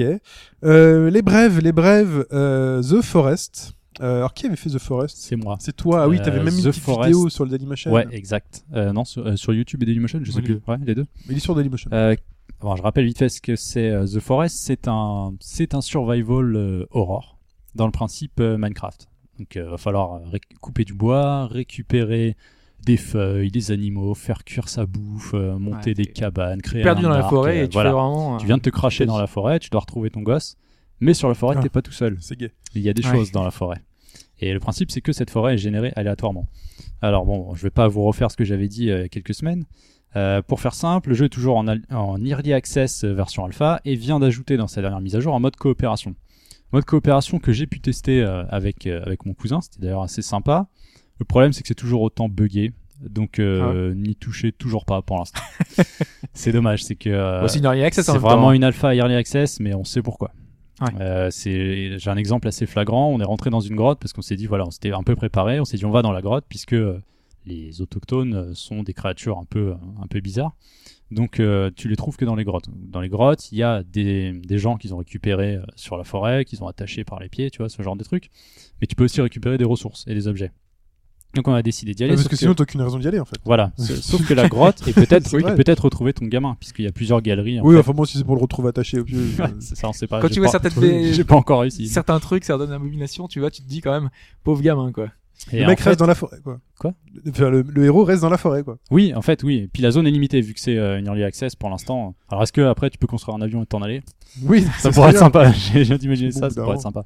Non, mais ce qui s'est passé, c'est que euh, l'une des grottes était euh, en bord de mer, donc l'eau rentrait légèrement dans la grotte. Sauf que essayez d'imaginer qu'en fait le bloc d'eau 3D ne s'est plus limité à l'entrée de la grotte et a en quelque sorte inondé la grotte. Dans ce cas-là, tu te dis c'est pas grave, je vais, je vais le faire en nageant. Je. Eh ben non, euh, mon cousin s'est retrouvé à nager au plafond et moi j'ai marché sur le sol normalement. Donc on ne pouvait pas se rejoindre, on pouvait pas finir le truc, euh, les ennemis ne, ne nous calculaient plus du tout. Il y a encore beaucoup trop de bugs, il n'y a pas d'interaction possible pour l'instant avec les deux personnages. C'est vraiment pour l'instant ils l'ont mis, je pense qu'ils tâtent le terrain, ils l'avaient promis. Ça arrive peut-être trop tôt pour moi. D'aller au mauvais endroit, au mauvais moment. En même temps, les alphas servent aussi à tester euh, certaines trucs. Il y a ça euh, aussi d'ailleurs pour la connexion euh, à l'autre euh, serveur création, c'est à l'ancienne, c'est avec euh, IP. Ah, c'est bien ça. Oh là IP là. et pseudo, c'est un peu C'est bien bizarre. ça. Ah, c'est bien C'est à ça. l'ancienne, ça. Mon bien, cousin ça. me dit attends mon IP c'est ça, alors rentre ça, clac, j'ai cliqué, ça n'a pas marché, on a redémarré, ça a remarché. Attends, c'est peut-être encore mieux. Est-ce qu'il faut choisir euh, quelle carte son? Est-ce que t'as choisi Sound Et Il y, a Blaster? un- il y a un port à annoncer aussi. IP plus un port de Donc honte. pour l'instant, ouais. un peu loin dans l'hommage quand même. hein. Faut, faut attendre encore avant. C'est un de- jeu rétro, non? Euh, non, non, non, ça, ça reste Non, toujours aussi joli. Ça reste vraiment toujours aussi joli, mais euh, ouais, c'est pas pour tout de Sauf suite. les monstres, hein, ils sont pas jolis. Quelle honte. Ah, ils font bien flipper. ouais. Le jeu PC. Euh, Never Alone, Never Alone, disponible le 18 novembre. Ouais, j'en avais parlé, c'était ma, ma plus grosse, euh, enfin une de mes des surprises de l'E3 euh, dernier. J'avais dit les choses qui m'intéressaient, c'était euh, Never Alone, c'était Oui. le petit jeu en Alaska avec le petit Eskimo. Ah, mais c'est son- bientôt là, je vois. J'avais pas fait gaffe. Eh J'ai oui. j'ai suivi ça de loin, ça avait l'air sympa. C'est après-demain, demain si vous écoutez le podcast le lundi. euh, voilà. Exactement, donc qui va raconter l'histoire de, du peuple euh, de l'Alaska, Du quoi, peuple esquimau. des Eskimos. Et ouais, et ça, ça va vraiment toujours aussi sympa. et donc ça sort dans quelques jours. Et puis On la date. Il y, a un- il y a un loup, je crois. Un petit renard. Donc Ah, c'est un sur, renard, sur pardon. quelle plateforme tu dis? Sur Sur euh, PC, et je crois qu'il y a des versions console qui devraient arriver. Alors je sais pas si c'est en même temps ou pas, mais sur euh, PC Mac. Never Alone. Ok. Ouais. Euh, Microsoft a enregistré un nom de domaine. c'est pas forcément le meilleur de l'histoire. Battletoads. Ouais, Battletoads. c'est- Alors vous- je sais que vous êtes euh, assez content de voir Battletoads. Mais c'est c'est surprenant que. Mais moi, ce que j'aime bien dans ce côté-là, c'est que Rare rebosse sur les anciennes licences, surtout ça. Oui. Si ça se confirme. C'était quoi? Parce que moi j'ai vu beaucoup de gens euh, assez enthousiastes de ce truc. J'ai vu les images, j'ai vu. je pense dit, que ok, l'an- c'est un, c'est un Street je of pense Rage que avec des crapauds quoi. je C'est pense juste parce que c'est le retour d'une ancienne licence. Ouais. Je pense que l'enthousiasme vient plus de la nostalgie que de la qualité du jeu lui-même. Parce que c'était cool. À l'époque, c'était, il faut l'imaginer que dans les 90, dans les années 90, il fallait avoir des persos cool. Tu vois, et ça te faisait la, la- la- le, le jeu, quoi. Donc t'avais les Tortues Ninja. Et les crapauds. Et là, les mecs se sont dit, tiens, on va mettre euh, des, on va prendre des tortues, des, pas des tortues, des grenouilles. Euh, on va leur mettre des trucs sur les genoux, on va leur mettre des lunettes de soleil parce qu'il y en a qui ont des lunettes de soleil, des coudières de skater, tu vois, des trucs un peu stylés. Et puis on va Oh les faire là. se battre dans des égouts. Tout le bon goût de l'époque. quoi. Et, et ça donnait Battletoads. Donc, quand t'es gamin, t'es content, mais là, je vois pas trop le. C'était difficile et tout. Oui, ouais. mais bon, moi je sais pas. Mais c'est vrai qu'à adapter maintenant, euh, qu'est-ce que ce serait? Est-ce que c'est pas l'une des fameuses licences de rare euh, sur lesquelles euh, Ouais. il bosse en ce moment? Je crois que c'est. euh, J'ai oublié son nom, c'est peut-être Phil Spencer. Oui. Euh, qui a Qui été voir, qui a été chez euh, Rare, qui a qui une vu une phrase, démo, euh, qui a dit Ah, c'est incroyable. Forcément, Les il bosse pour eux, mais. Non, Enfin, et avec, surtout qu'il avait dit dans cette interview-là, oui, exactement, enfin, précisément, et qu'il disait que Rare était en train de, de construire un truc qui ne leur ressemblait pas forcément. Donc c'est pour ça que Ah. euh, ça allait pas forcément dans le sens de Battletoads, euh, qui était euh, pour le coup En tout cas, en- licence Rare. En tout cas, ce qui est intéressant, c'est de voir qu'il y a des. Bon, ce serait un renouveau de licence, de quelle façon, mais euh, Microsoft a l'air d'avoir deux trois trucs derrière. Ouais, enfin bon, faut les redesigner quoi, les grenouilles avec. Bah, c'est euh, ça, en fait, j'essaie d'imaginer ce que ça pourrait être. Est-ce que est-ce qu'ils referaient la même chose, une sorte de. Il y a des gens qui sont euh, contents de voir des tortues au cinéma en ce moment. Alors, euh, je voudrais pas dire, mais Et elles ressemblent un peu à rien déjà. Oui. Que leur côté humanoïde, moi, me font plus peur qu'autre chose. Je l'ai pas vu le film, je peux pas juger. Mais, euh, bon. non plus. mais- Les Tortues non, mais- mais c'est plus sur la nostalgie. Les tor- mais le Voilà, jeu, le jeu, les Tortues Ninja était sympathique à l'époque sur Super Nintendo parce que t'avais tout, enfin, ça avait ses beaux sprites, euh, le jeu était bien, était dynamique, était C'était la rythmé. même chose, aussi, c'était un, C'était un un jeu beat, de ouais. baston à progression. C'était un jeu de combat à progression, effectivement, où tu balançais les ennemis sur l'écran. euh, Enfin, ça poussait la Super Nintendo. C'était fun. C'était ceux, les personnages qu'on aimait à l'époque. euh, voilà. Battletoads. Le, le souci de Battletoads, c'est qu'il sortait de nulle part. C'est une licence pure jeu vidéo. C'est pas l'adaptation d'un truc qu'on aimait bien à la télé ou autre. C'est un truc pur jeu vidéo qui, est- qui se la joue à la cool, quoi. Les revoir aujourd'hui, euh, il y a un beat'em all aujourd'hui. euh, Qu'est-ce que ça pourrait être un truc en 3D euh, à la, enfin à la Bayonetta, à la Legend of Korra. euh, Ah, ou alors, ouais, un truc super nerveux, euh, je sais pas. Où, ouais. le jeu, le jeu changerait complètement. Ils auraient gardé le principe avec les, les grenouilles, le titre, et puis ça serait autre chose. Alors, dans ce cas-là, il faut qu'il garde un côté Ah, ultra décalé. euh, l'action, je pense, mais. euh, Dans ce cas-là, il faudrait un côté ultra décalé, genre, ouh, c'est cool, tu vois, les mecs qui font du skate, euh, je sais pas, je sais pas. Moi, je vois pas trop, moi, je vois pas trop ce que tu peux en faire de c'est Nioh. les- que Battletoads. Les grenouilles du skateboard. j'avoue. Non, mais là, tu me mets dans la, dans la salle de réunion des mecs qui font, on va ressortir Battletoads, je fais, bon, qu'est-ce que ça peut donner en 2014? Je fais, les gars, je vois pas. Je pense pas que ce soit une bonne idée. Alors on Bon, prend des bon. mots dans le dictionnaire au hasard et puis Ouais. on choisit quoi. Battletoads, quoi. C'est quoi, ça s'est vendu à 10 millions d'exemplaires, ce truc-là, ou quoi, pour qu'ils le ressortent, euh C'était bien vendu, mais je pense que les, les gens sont demandeurs quand même euh, de. bah, quand- De toute façon, inventer une nouvelle licence, c'est difficile, quoi. Enfin, c'est de Ouais. trouver un nouveau concept. euh. Ah, Et encore, Battletoads, il faut falloir expliquer aux, enfin, Oui. aux ados d'aujourd'hui ce que c'était à l'époque. Ouais, c'est ça, peux- c'est ça qui va être le plus difficile, je pense. Faut- Et c'est peut-être un moyen le retour d'un jeu mythique. Tu on vois, a un dans la concept. pub, tu, tu peux marcher comme ça. L'idée, c'est peut-être, on peut a un faire cool concept. spot, quoi. Qu'est-ce que c'est, est-ce que ce serait mythique de faire cool spot? euh, Je sais Bah oui. C'est trop bien Cool Spot. Ouais, voir. C'était bien. C'est- bon, Ouais, étonnant, faut voir. bah, cool spot, c'était cool parce que le personnage était cool. cool. Ouais, c'était Mais cool. le jeu en lui-même, finalement. Non, il était pas fantastique, mais, mais il était cool. Oui, il était cool. Attends, était Cool il ressemblait à quoi C'est une capsule rouge, un rond rouge avec des lunettes de soleil. 7-Up. ah, C'était pas pour Coca, ça, non Non, C'était c'était 7-Up. 7-Up. Ah, c'est 7-Up, pardon. Ouais. Il ramassait des trucs sur la plage et puis il balançait Et il des y trucs en avait claquant des doigts. super musique. Ah, je vois, oui. C'était ça, il claquait des doigts puis il envoyait les, les trucs. Voilà. Parmi les meilleures musiques de jeux vidéo. Ah bon. Ah ouais, non, vraiment, on l'a passé dans le plus musical d'ailleurs. Il y avait eu beaucoup de réponses, c'était déferlante. Différent. Déferlante. Non, c'était vraiment déferlante. On continue avec euh, du DLC et le premier DLC, il est gratuit, c'est pour Natural Doctrine. Alors euh, j'ai mis ça, mais en fait euh, je me rends compte que Ouais. euh, le problème c'est que je sais pas où j'ai revu, enfin j'ai noté ça dans la semaine. Ouais. J'ai pas retrouvé où est-ce que j'avais euh, vu cette info. Il l'a rêvé. Euh, le problème, c'est que je l'ai pas retrouvé. T'as pas retrouvé, donc on pas retrouvé. Donc, on euh, vous dit un truc, c'est- on sait pas si c'est vrai. Voilà. Alors, il y a un DLC pour Natural Doctrine. Non, euh, en plus, ça- ça fait l'occasion d'en reparler, mais bon, il a été patché cette semaine. Euh, il y a eu pas mal de corrections euh, diverses et variées. Et oui, j'ai, j'ai- du coup, j'ai lancé le jeu. J'ai voulu voir s'il y a un moyen. Il n'y a pas de contenu. euh, il- Enfin, il n'y a pas moyen d'accéder à des, des contenus supplémentaires nulle part. Donc, euh, ça m'étonne. Je sais qu'il y avait un, des, des, des choses en plus qui avaient été ajoutées dans la version japonaise, mais j'ai pas retrouvé. tout Oui. ça. Bon, Euh, bah écoute, on la laisse. J'ai pas retrouvé. On la laisse. C'est- c'est la partie du podcast qui sert à rien. Et quand t'as hein, voilà. t'as relancé le jeu derrière pour voir si le DLC J'ai relancé le jeu, ouais. ouais. Il était pas là. Ça a juste téléchargé un patch et j'ai rien vu de spécial. Et la partie solo, multi et option. Bon, très bien. On va faire- Voilà. Bah, faites comme si on n'avait rien dit. C'est vrai, ça sera pour le débrief. Peut-être que des gens pourront me dire, voilà, il y a un super DLC, euh, donnez- donnez-moi le truc. J'ai recherché sur Google, dans les actus, dans les machins, sur tous les sites que j'ai fait d'habitude. Pff, Rien. Un DLC, bon, cette fois-ci, bon, il est pas gratuit, ça leur a posé des soucis. C'est Ouais. pour Monument euh, Valley qui s'est mis à jour. Donc Monument Valley, on avait parlé dans un précédent podcast, tu en avais parlé. C'est un jeu iOS et Android ou pas Oui. C'est hier, Android Oui. Oui. Euh, magnifique jeu de puzzle dans son design, dans ses petites mécaniques, voilà, donc qui était court. Moi, Ouais. le reproche que je lui faisais, c'est qu'il était c'est ça qui est court, parce que quand c'est trop bon, c'est trop court. C'est c'est le souci. Rappelez-vous, c'est le jeu aussi que Pipo avait fait tester à sa mère. Oui, tout à fait, et qui, enfin, que des éloges sur ce jeu-là, qui était mis en avant sur les App Store et tout, genre comme le jeu magnifique. Euh, donc il a été mis à jour avec des nouveaux niveaux. Cool. Moi j'ai téléchargé la mise à jour. Donc Voilà. j'ai relancé le jeu, je me suis dit cool, chouette, euh, des, Des nouveaux nouveaux niveaux. niveaux. Mais en fait, ils sont la mise à jour, c'est juste un menu pour euh, pouvoir télé acheter les jeux c'est pas téléchargé euh, pour acheter. pour acheter En fait, les c'est niveaux c'est in-game. au tarif du jeu actuel d'ailleurs. C'est au tarif du jeu actuel. Voilà, donc c'est 1,50€. Bah, avant, c'était plus cher. hein. 79, À l'origine, c'était 79. 3,50€ le jeu. Donc, euh, Il Voilà. a baissé de prix entre temps. Ah, bah j'avais pas dû l'avoir à ce prix-là. Peut-être. Ouais, c'est- ok, donc autant Donc, pour donc, moi. voilà, donc c'est pas c'est pas méchant en soi. Moi, je m'attendais à avoir des nouveaux niveaux tout de suite.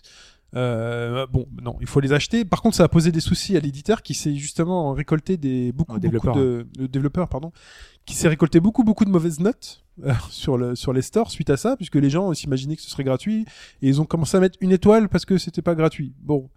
C'est pas forcément gentil de la part des gens de, de faire ça. Ils ont peut-être pu le préciser en disant c'est une mise à jour qui va vous proposer d'acheter. Parce que c'était Mais ouais, tu te dis, ouais, il y a une mise à jour et tout, qu'est-ce que c'est? Et tu regardes et puis tu rentres et t'as un achat à faire, quoi. Voilà, ils auraient peut-être.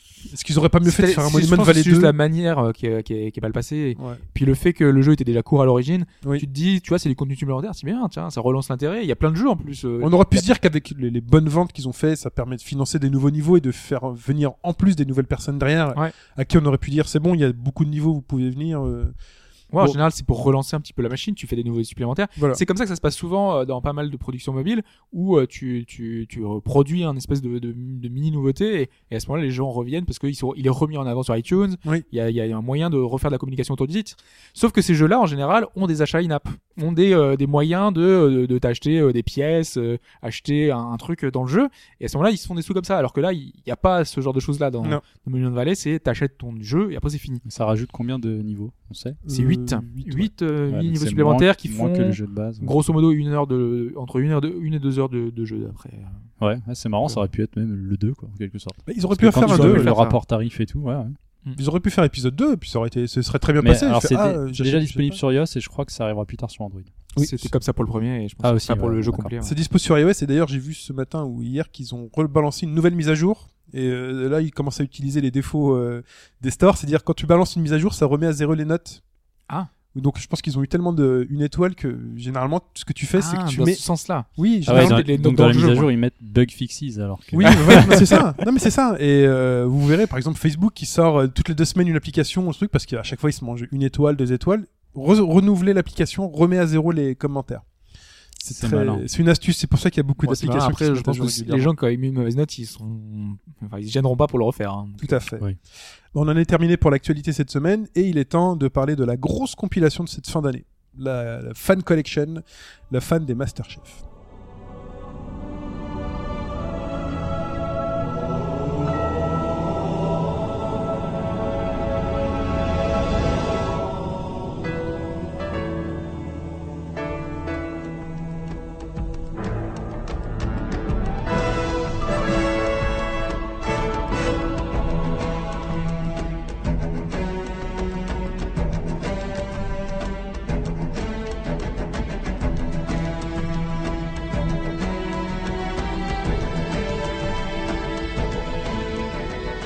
Allô? Hello Oui, c'est Mike. Euh, Halo. Est-ce qu'on présente encore Halo Ah bah oui, on peut le présenter. Est-ce parce que, Ça date de euh, quelle année, Halo Est-ce qu'il y a des auditeurs qui ne connaissent pas Halo Même les réfractaires au FPS connaissent Halo, je pense.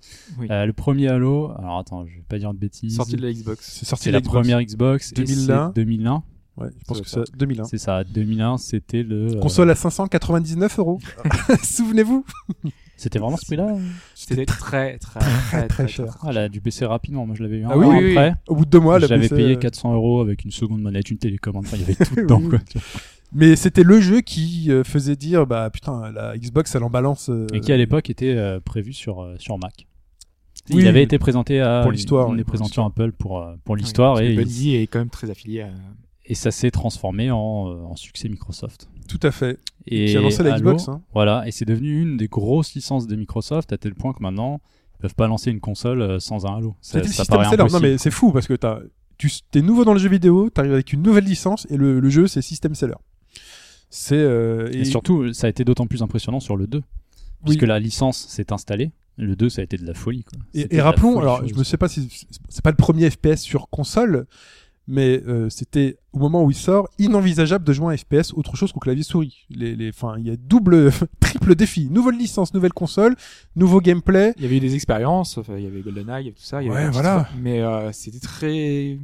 Il n'y avait pas grand chose. Quoi. pour moi, Voilà. pour moi, c'est le jeu qui a montré que c'était possible de, de faire du FPS sur console. Oui. Et que ça soit ag- agréable à jouer. Puis avec les deux sticks surtout, euh, la visée, le déplacement. Et les deux euh, sticks décalés, je pense que ça y a beaucoup fait. Enfin, goût. personnellement, moi, c'est le cas. Oui, le gros viseur qui permettait de, de viser plutôt simplement, même si La certains- grosse manette de la Xbox. Voilà, mais tout, enfin voilà. Le déplacement lent. euh, après, il y a toutes les idées dans le jeu qui renforçaient l'immersion et qui utilisaient ce- toutes ces subtilités là qu'on a décrites. Mais moi, euh, Elles, elles apportaient à, à l'immersion quoi. bah, c'est un énorme souvenir puisque j'avais pas la Xbox, je suis allé chez un pote, il me fait non mais faut que t'essayes Halo. Je fais bon, ok, et je en, en 10 minutes ça a fonctionné quoi. Au bout de 10 minutes, j'étais là, j'ai en train de dire mais oh, putain mais c'est génial. Ça fonctionne quoi, tout était fluide, smooth, tu te balades dans les dans les couloirs de ce vaisseau au début, euh, tu tires sur tu tires sur les ennemis, ça marche bien.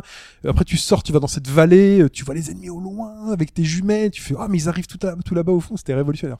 Moi, pendant longtemps, marché, euh, le- la première scène où on arrive, enfin, t'es dans les vaisseaux, tu vois Halo pour la première fois avec le, avec le, le bord de mer Oui. et l'eau. Et l'eau, en fait, c'est le, je pense que le truc qui m'a, un des trucs qui m'a le plus bluffé euh, vraiment graphiquement parce que euh, ils avaient fait une espèce de d'écume vraiment super bien fichue et Oui. j'avais un sens, à l'époque, vraiment pour moi, c'était la réalité quoi. Je, je me demandais comment ils avaient pu faire. C'est marrant euh, que tu un- parles un de l'eau parce pareil. que dans la plupart des Halo, ça a toujours été salué.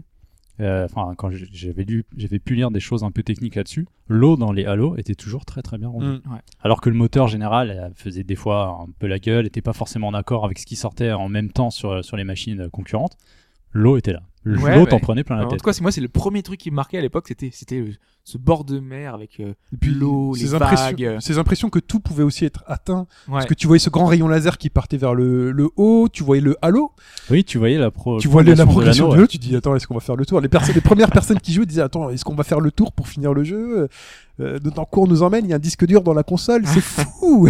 Ah oui, c'est vrai. Le oui, disque il y a dur un disque la dur dans la console, c'est fou. Et puis tu vois toutes ces plaines et puis finalement t'y vas, t'y vas, tu continues à avancer. Et la euh, musique. C'est euh, musique. mais oui. Ah, la musique de qui se déclenche dans des événements. euh, voilà. Donc Halo, The Master Chef Collection, donc il y a Halo Anniversary, tout ça. Et là, ça arrive sur Xbox One et ça réunit Halo 1, 2, 3, 4. Pas les spin-offs, il n'y a pas de on n'a Master pas les Chef. spin-offs, c'est d'ailleurs le titre de la, euh, du jeu, la Master Chief Collection, puisque les spin-offs n'ont aucun rapport euh, direct avec euh, le Le Major. Master Chef. Euh, John euh, Spartan 117, enfin tous les noms que vous voulez. Euh, Il y avait Halo Reach, Halo 3 ODST, il y avait eu Halo Wars. Euh, Est-ce que Microsoft fera un jour une collection de ce genre? Pourquoi pas? Hmm. Mais bon, le plus, le plus intéressant, c'est vrai, vu que ça fait le lien avec le prochain Halo trame 5 principale. Guardian, c'est la trame principale liée au Major. Et cette trame principale, euh, cette Master Chief Collection, bah, c'est un peu, euh, faut être honnête, c'est un peu le petit tanka avant l'année prochaine. Mais le petit tanka façon pain perdu. Celui qui est extrêmement riche, il y en a partout. T'a- T'attrapes un morceau de pain, hop, t'as encore goûté à autre chose.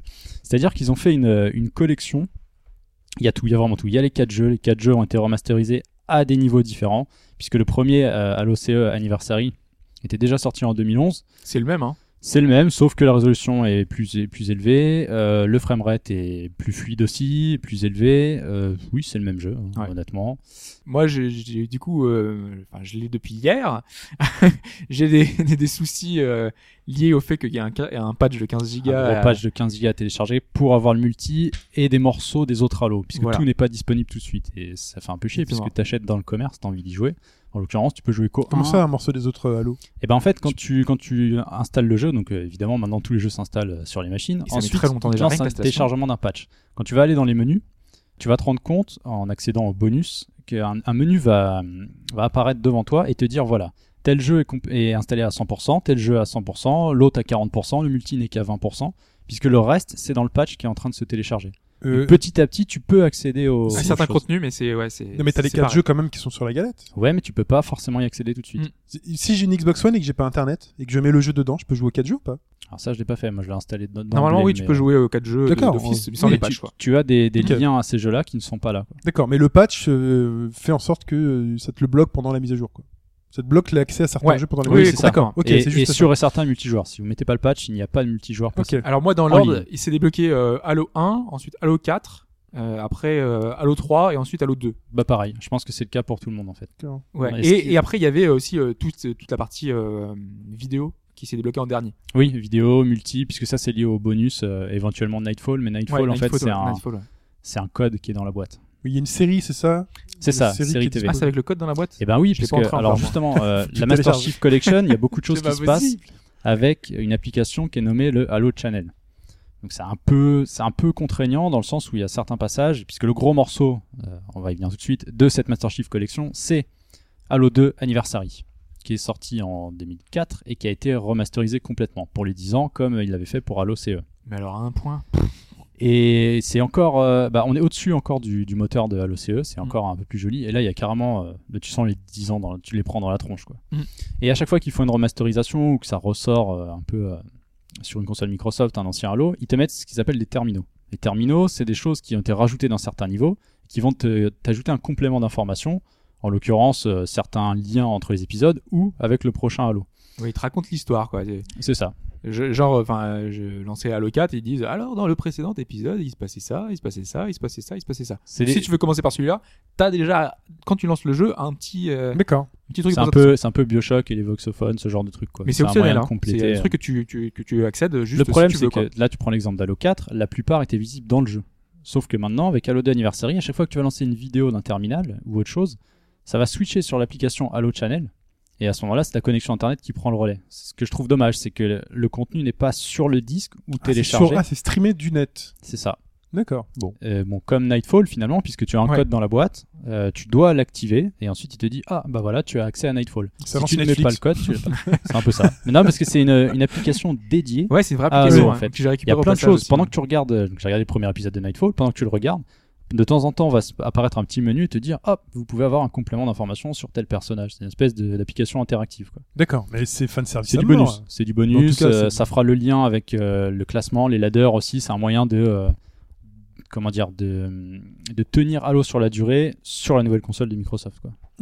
Alors, donc il y a les quatre jeux. Ouais, euh, il parlait d'Halo d'Halo 2 Anniversary. Euh, quand même, quand tu donc, on lance le jeu, t'as quand même une cinématique. Voilà, euh, parce qu'Halo 2 Anniversary, le moteur de jeu a été refait, mais les cinématiques aussi. Et là, ce ne sont plus des cinématiques avec le moteur de jeu, ce sont des cinématiques euh, CGI. Quoi. C'est blur, bizarre. blur, voilà. Ce Ouais. que kiffe euh, Hobbs. Ouais. Ce qui était déjà le cas dans Halo 4, il y avait les deux. Dans Halo 4, Ouais. il y avait des petites cutscenes moteur du jeu et euh, des cinématiques euh, gros niveau. Et là, c'est encore un cap au-dessus. C'est Star Wars. C'est, c'est- ah, si vraiment t'es amateur de Halo, c'est, c'est dingue quoi. C'est péchu, euh, les phases en vaisseau sont hyper dynamiques. C'est vraiment les, c'est les mêmes cinématiques, mais tout a été refait, mais vraiment tout.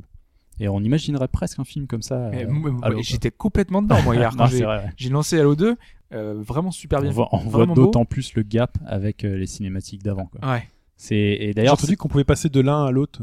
en jeu, pas sur les cinématiques, Si. en jeu, ouais. Moi, j'ai lu, j'ai entendu qu'on pouvait bon passer dans les cinématiques de l'un à l'autre. Moi, j'ai pas testé. Oh, remarque, j'ai pas essayé parce que je me suis dit Ouais. si j'appuie, ça va me la zapper. Euh, je, sais plus dans quel podcast j'ai entendu ça. Mais bah là, euh, ça serait intéressant. Bah, débrief peux- la semaine prochaine, on vous dira Ouais. ça. Ok. Et c'est là que, justement que tu vois le gap euh, phénoménal. Bah, là- bah là oui, là ça doit être énorme. Déjà entre les deux moteurs de jeu, euh, il y a des trucs. Alors il y a des passages justement Euh, moi, il y a des, des niveaux que j'avais zappés. Le 2, j'en gardais pas spécialement un bon Moi souvenir. non plus. ouais. Et il y a un truc, il y a, je sais pas, il y a qu'un- un quart du jeu, je n'avais aucun souvenir du tout. Je sais pas si tu te Avec le nouveau moteur, c'est difficile aussi de retrouver des. des Mais même, passages. même les passages que tu connais avec le nouveau moteur, euh, c'est différent puisque l'éclairage parfois a complètement changé. Euh, c'était, il y a des passages qui étaient relativement sombres, euh, d'autres maintenant sont éclairés, comme si euh, d'un coup dans les installations Forerunner, hop, ils avaient mis la lumière, tu vois. Ouais. C'est- c'est- ça, ça fait un peu bizarre. Alors le gameplay a pas changé, ça, ça faut le dire. hein. C'est une collection remasterisée visuellement, sonore aussi. Tu as les deux bandes son sur les moteurs, et ça c'est cool. Tu sens que dans l'ancienne, dans l'ancienne version, la musique était plus lointaine. Là, euh, elle est vraiment plus, plus présente. Tu l'entends beaucoup plus et euh, remasterisé. Les sons remasterisés aussi, refaits. Par contre, ils ont changé toutes les voix. On est d'accord. Les Euh. Alors, Cortana n'a plus sa voix. euh, Master, enfin, euh, Master Chief n'a plus sa voix. alors ça. euh, Parce que moi, je les ai trouvés non, absolument alors- abominables. Non, Donc, alors ce qui est possible, alors dans mes souvenirs, quand ils sont passés à Halo 2, ils avaient pas le même doubleur que le Master Chief de Halo 1. Et Ouais. c'est tout en Il fait. y avait déjà des Il me changements. semble que c'est tout. Enfin, ce que j'ai fait, c'est que je l'ai fait euh, très rapidement en, en VF.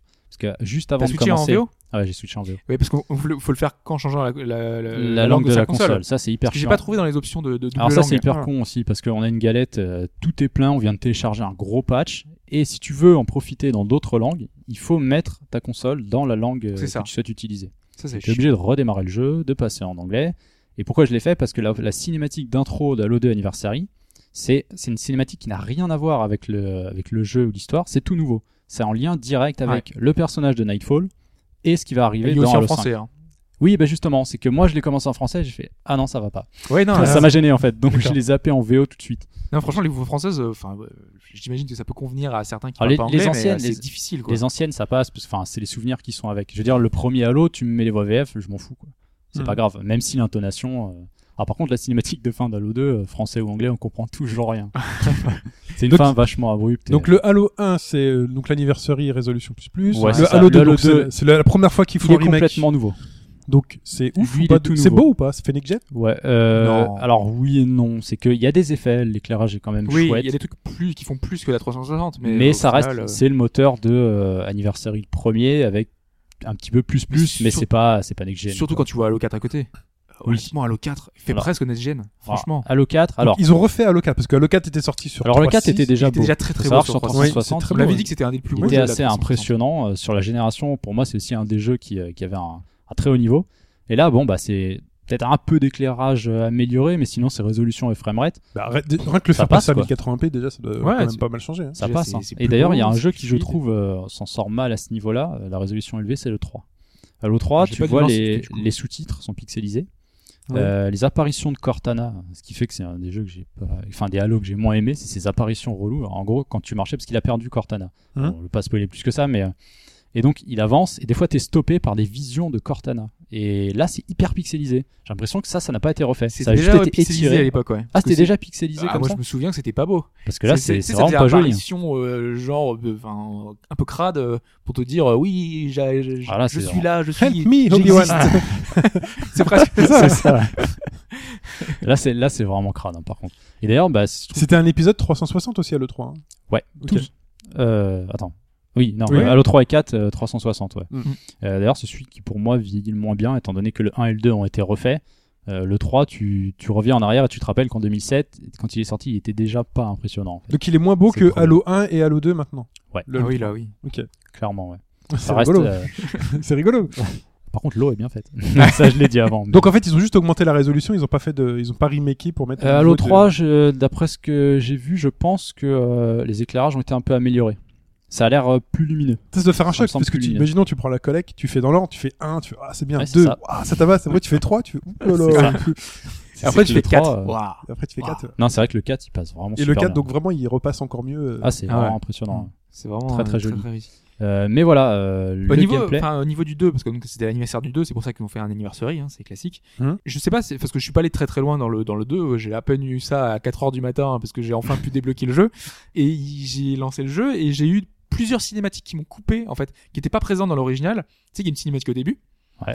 Et après, euh, par exemple, euh, bah, tu commences, c'est le tout début, on te, on te félicite et tout. Et là, euh, en gros, normalement, tu venais à peine de prendre une, une navette, Oui. t'atterris à cet endroit-là, et au lieu de, de poursuivre, je crois que dans le jeu original, il me semble que tu poursuivais. Là, t'as une espèce de coupure de rythme avec une cinématique euh, badass. cinématique Et après, où- tu retournes au jeu qui est moins beau, où forcément. il y a les caméras et où Johnson lui dit, euh, il dit, ah, vous m'aviez dit qu'il n'y aurait pas de caméra, il dit, et Ouais, vous, je ça. vous ai dit que vous seriez présentable. Elle Exactement. existait déjà. Elle existe déjà. Ouais, j'ai souvenir de ça. C'était pas avec le moteur du jeu alors ou un truc Si. comme ça Bah, toutes les cinématiques étaient avec Ah le ouais, moteur du jeu. mais ça choquait moins parce que là j'ai l'impression de voir Bah oui, euh, ça faisait dans la continuité. coupure quoi. Là, t'as une petite coupure, pof, la cinématique se met en marche. Finalement, c'est comme les jeux d'aujourd'hui, quoi. Et il y en a beaucoup d'autres cinématiques comme ça ou... Bah, tout ce qui est cinématique à l'époque avec le moteur du jeu, tu as une cinématique en.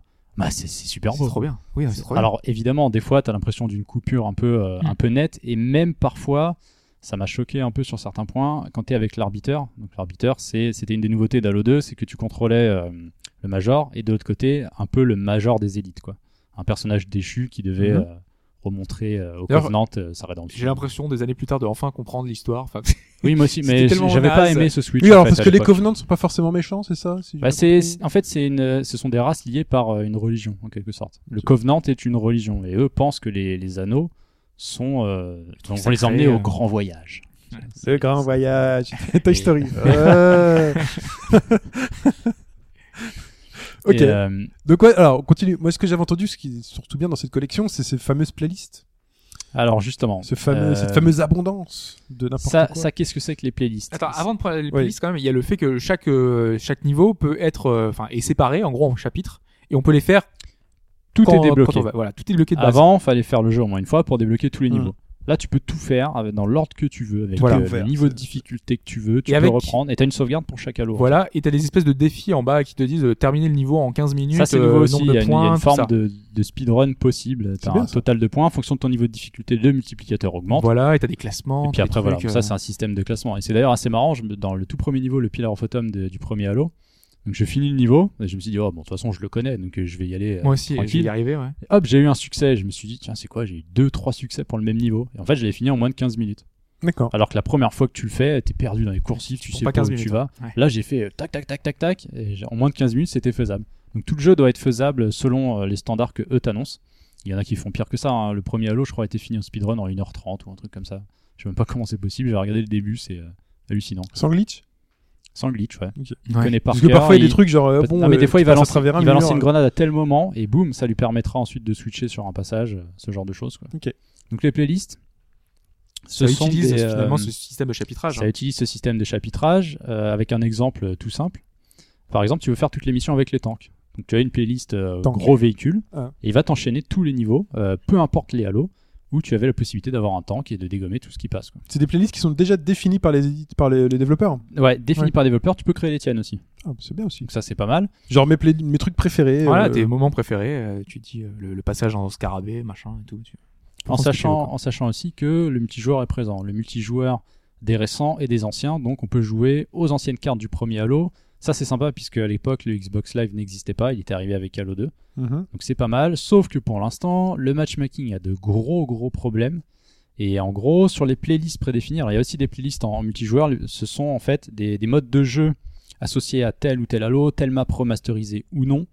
Euh, il y en a de la moitié. Euh, Je crois que, d'après ce que j'ai vu, le Halo 4 n'est pas encore dispo en, en système de jeu. Tu peux créer toi. Ils en ont retiré en plus euh, récemment parce qu'ils avaient des problèmes C'est matchmaking. ça, pour l'instant ils ont euh, désactivé parce que les playlists multi, t'en as 10, 20 quoi. C'est c'est énorme. Tu peux tout faire sur tous les, tous les systèmes de jeu avec les maps Halo 2 remasterisées, puisqu'il y a aussi certaines des maps emblématiques du multijoueur d'Halo 2, de 6 précisément, qui ont été euh, remises, euh, enfin refaites avec le moteur du jeu quoi. Parce qu'en plus des maps, il y avait des modes de jeu. Par exemple, je sais pas, dans, Ils dans sont Halo tous- 2, t'as des modes de jeu qui. Enfin, dans Halo 3, t'as des modes de jeu qui n'existent pas dans le 2, peut-être, ou C'est comme ça. ça. Chaque Halo a, son, euh, a ses modes de jeu. Mais tu peux faire ces modes de jeu-là sur toutes les maps? Ça, c'est Bah, une imaginons bonne que le- question, parce que c'est Ouais. le problème de ces playlists en fait. T'as des playlists associées T'as tellement de choses de toute façon. et C'est tu sais même plus regarder quoi. mais c'est c'est- c'est énorme. Je veux dire, pour le tarif d'un jeu, t'en as 4 et t'as tout le contenu qui va avec et autour de ça quoi. Et des trucs transverses. Enfin, toute la, enfin, Halo 2, c'était le titre le plus marquant pour toute une génération parce que c'est le FPS qui a fait, euh, qui était le plus joué pendant très longtemps Mhm. euh, sur console euh, en multi. Et ils ont repris ce système d'Halo 2. Donc, tu peux créer ton personnage, ton Spartan. Euh, tu choisis la- la- l'allure que tu veux, s'il soit le style Halo 1, 2, 3. Voilà, il y a toujours cette, cette, cette possibilité de personnaliser ton tu choisis avatar ton emblème, en ton jeu truc, euh, comme euh, ton, ton identifiant, ton petit avatar euh, 2D euh, à côté de ton gamer tu tag. débloques plein de choses. T'en débloques euh, des centaines de, de ces trucs-là, les couleurs, ce genre de choses. Donc c'est hyper, hyper complet. C'est une personnalisation un gros, extrême, au, t'as au moins 10 onglets de, de personnalisation avec plein de choses différentes. À savoir qu'en coopération, puisque tous les Halo sont aussi jouables en coopération. Ouais. Alors là, c'est assez bizarre puisque le 1 et le 2 tournent, alors baissent un peu en, en framerate, mais euh, sont en écran large. C'est-à-dire que tu as vraiment tout l'écran qui est pris euh, euh, sur ta télé. Sauf que le 3 et le 4, euh, c'est un problème déjà qui, est- qui était présent sur, euh, sur 360, ont eux des bandes noires sur les côtés. Mais restent à la fluidité initiale. Et pourquoi? Aucune idée. Ça, ça, ça, c'est un truc que j'ai jamais compris. Je pense que c'est une histoire de résolution. Moi, je me rappelle. euh, Enfin, t'es en coop, le mec il est sur sa console chez lui, toi t'es chez toi avec ta console. euh. euh, non, non, en coop local. Ah, coop local, d'accord. C'était déjà un problème Oui. sur 360. Moi, j'ai beaucoup fait. Parce de- que là t'as testé la coop locale. Ouais, sur les 4 épisodes. Et en fait, sur le 3 et le 4, c'était déjà un problème, euh, je me rappelle, avec un pote, on les a tous fait. Tu avais des bancs noirs sur les côtés, et en fait, en fonction des options, si tu mettais euh, écran large ou euh, letterbox, je sais plus, il y avait ce genre de choses, tu arrivais des fois à rogner sur les côtés. Euh, là, j'ai pas vu d'option pour faire ça. Non, y a Je pas grand chose dans comprends les pas pourquoi euh, il y a toujours ces bandes noires qui sont liées un peu à la série Halo sur, euh, sur les anciens épisodes. C'est technique. Je, je trouve pas comment contourner ça. C'est chiant parce que si t'as pas une. Enfin, en fonction de la taille de ta télé, t'as toujours ça sur le côté, c'est hyper gênant. Mais la fluidité est, est intacte. Donc, en- même en multi sur le 3 et le 4, j'ai l'impression qu'on est quand même euh, pas loin du 60 images secondes, ce qui est très agréable. Donc c'est un mal pour un bien en quelque sorte, mais euh, c'est un peu dommage. Quoi. Sinon, quoi d'autre sur cette collection Bah, qui a l'air. Que dire si on apporte le, le gameplay, c'est le même, hein, ça faut le dire, ça n'a Ouais. pas changé. Euh, c'est vraiment plus euh, une remasterisation visuelle et sonore que, euh, que du système de jeu. Donc euh, si vous aviez pas aimé les sauts lunaires, euh, le côté un peu lent, rien ce genre qui de choses, il n'y a rien qui Ah changera. bah, si vous avez pas aimé Halo, vous allez pas aller euh, aimer non. Halo. Enfin, voilà, je c'est veux dire, ça. c'est c'est logique. Euh, après, ça peut s'adresser à tout le monde. Pourquoi? Parce que euh, Bah, bon, les fans série. peuvent y retourner sans problème. hein. Vous avez tout Pour ça tous les sur modes la de jeu, galette. ouais. Pour le prix d'un jeu, vous en avez 4, plus le multi. Enfin bref, il y en a plein. Il y a la bêta d'Halo 5 aussi au mois de décembre. Ouais, donc Et, ça c'est pas euh, tout de suite. hein, mais, euh, Ouais, ça arrive assez vite. Ouais, non, complètement, mais c'est Mm. c'est pas disponible, c'est dommage. Quoi. Oui, voilà, oui. C'est vrai, ils veulent qu'on joue un petit peu quand même. avant. Et, C'est vrai euh, que tout le monde se serait mis sur la, hyper bêta d'Halo 5. complète. euh, les, les anciens, enfin les nouveaux, je veux dire ceux qui ont jamais touché un Halo, bah allez-y aussi, hein, puisque sur le 1 et le 2, vous avez les deux moteurs de jeu. Donc si ça vous dit de voir euh, à l'époque les textures avec trois hein. couleurs, ça mal vieilli. ouais. bah le 1 à maintenant. euh, Et même remasterisé, 13 ans. euh, c'est. Même Je- le on 1 voit à quel point remasterisé C'est simpliste, à a quel pris point un coup de vieux en fait. Ouais, le c'est- 2 est plus sympa, mais même le 1 qui est sorti en 2011 a pris un petit coup de vieux. Moi, le 2 m'a presque plus choqué. euh, Enfin, c'est peut-être le contraste cinématique. euh, Je jeu. pense qu'il y a ça. ouais. Euh, j'ai j'ai vraiment eu l'impression de voir des personnages à la, coupés à la serpe, euh, voir euh, certains détails. euh, je sais pas moi, les, les expressions des personnages, euh, ils ont remodélisé tous les tous les visages et tout. Et quand ils s'adressent à toi, c'est tellement pas crédible. c'est- Ouais, c'est vrai. c'est- c'est- c'est- Ils ont l'air tellement creux. Ouais, voilà, c'est c'est- après en même temps, quand tu veux rejouer un jeu, un classique, c'est normal que t'aies les contraintes d'époque. Hein, donc, Bah oui. Donc oui, euh, c'est- l'une, pour moi, c'est l'une des plus belles compiles qu'on ait, euh, qu'on ait pu avoir dans le jeu vidéo. Alors évidemment, tu sens que c'est un moyen assez simple de dire bon, on attend. Enfin, ça, ça vous permet de patienter jusqu'au prochain Halo. Néanmoins, ils ont bossé quoi. On voit vraiment qu'ils ont bossé le truc. Le Halo 2, c'est quand même, il est vraiment refait. Il y a des éléments. Non, mais t'as jamais eu, t'as pas eu la première Xbox, t'as pas eu la 360 et tu veux découvrir Halo Ah bah, parce que t'as la One. Tu vas, tu Parce que voilà, t'as 15 ans, peut-être t'as une One, euh, tu t'as une One, tu connais pas la Pour série. moins de 60 euros, t'as 4 jeux et infinité. de T'es pas frustré parce que Halo 5 va sortir. Déjà, c'est important commercialement parce que Halo 5 va sortir, va expliquer aux gens que c'est le cinquième épisode et que euh, ce serait bien d'avoir fait les quatre premiers. Enfin, il existe quoi. Commercialement, tout est là. C'est tu veux savoir ce qui se passe avant Halo 5, la galette elle est là, elle est sur ta console et elle fonctionne. Justement, par Halo 5, euh, enfin, ils ont rajouté donc des scènes. Qui, on l'a dit, tu l'as dit tout à l'heure, Mike. euh, Pour l'instant, enfin, je n'ai vu qu'une juste cette scène-là? Après, je me méfie parce que euh, une vu. des particularités des Halo, c'est que quand tu les finis en légendaire, souvent t'as un petit Ah. bonus derrière. Euh, J'en suis pas encore là parce que en légendaire c'est quand même assez costaud. Donc euh, peut-être, il y a peut-être une cinématique supplémentaire à voir. ok. Ok, très bien. C'en est tout pour cette collection Masterchef. Eh bien, oui. J'aime bien Très, dire Masterchef alors qu'il faut dire Master Chief. Très généreuse. Très généreuse, donc euh, Collection majeure. on vous la conseille. C'est sur Xbox One et c'est le moment de la chronique.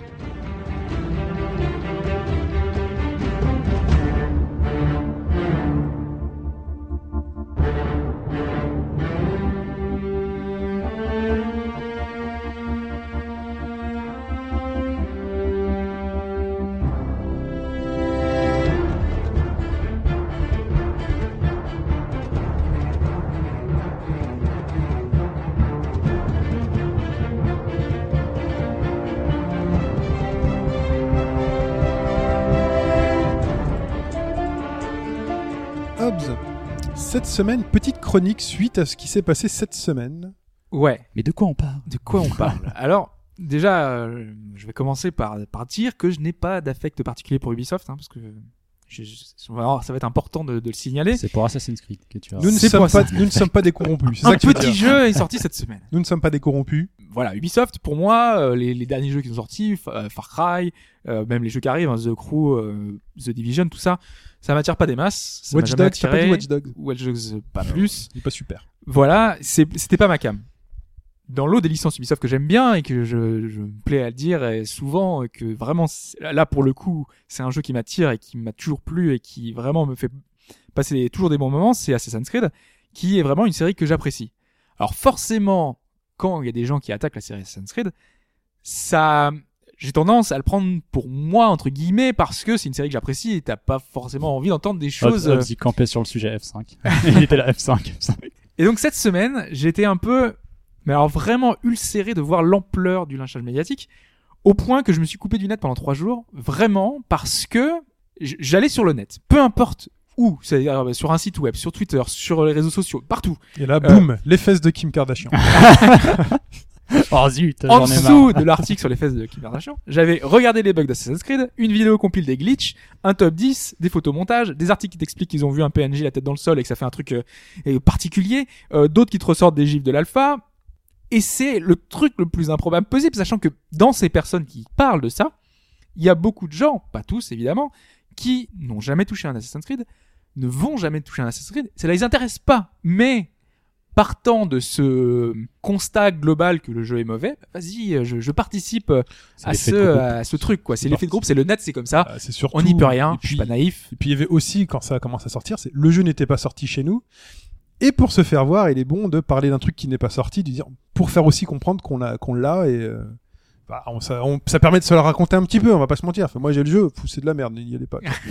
ça permet de te la raconter un petit peu. Mais bon, Alors, en tout cas, de- Oui. sur le sur le fond du message, c'est qu'on a beaucoup parlé de technique. Moi, ça me gêne pas qu'on parle technique et qu'on dise que finalement euh, le jeu, euh, il y a des bugs, euh, que on s'est un peu foutu de notre gueule parce que le framerate était décevant, qu'il est pas aussi beau que prévu, euh, qu'il est sans doute sorti trop tôt. On aurait pu même pu parler euh, finalement euh, de, de- des embargos, puisqu'il y a eu des questions d'embargo, le fait que certains testeurs l'ont eu que le jour de la sortie, donc ça fait que on n'a pas pu en parler comme il faudrait. Tout ça, c'est légitime d'en parler. Moi, je, je suis totalement d'accord et voilà. Mais il faudrait rien qu'un peu, un petit peu, dans tout ce déversement de finalement de haine cette semaine, parler du jeu.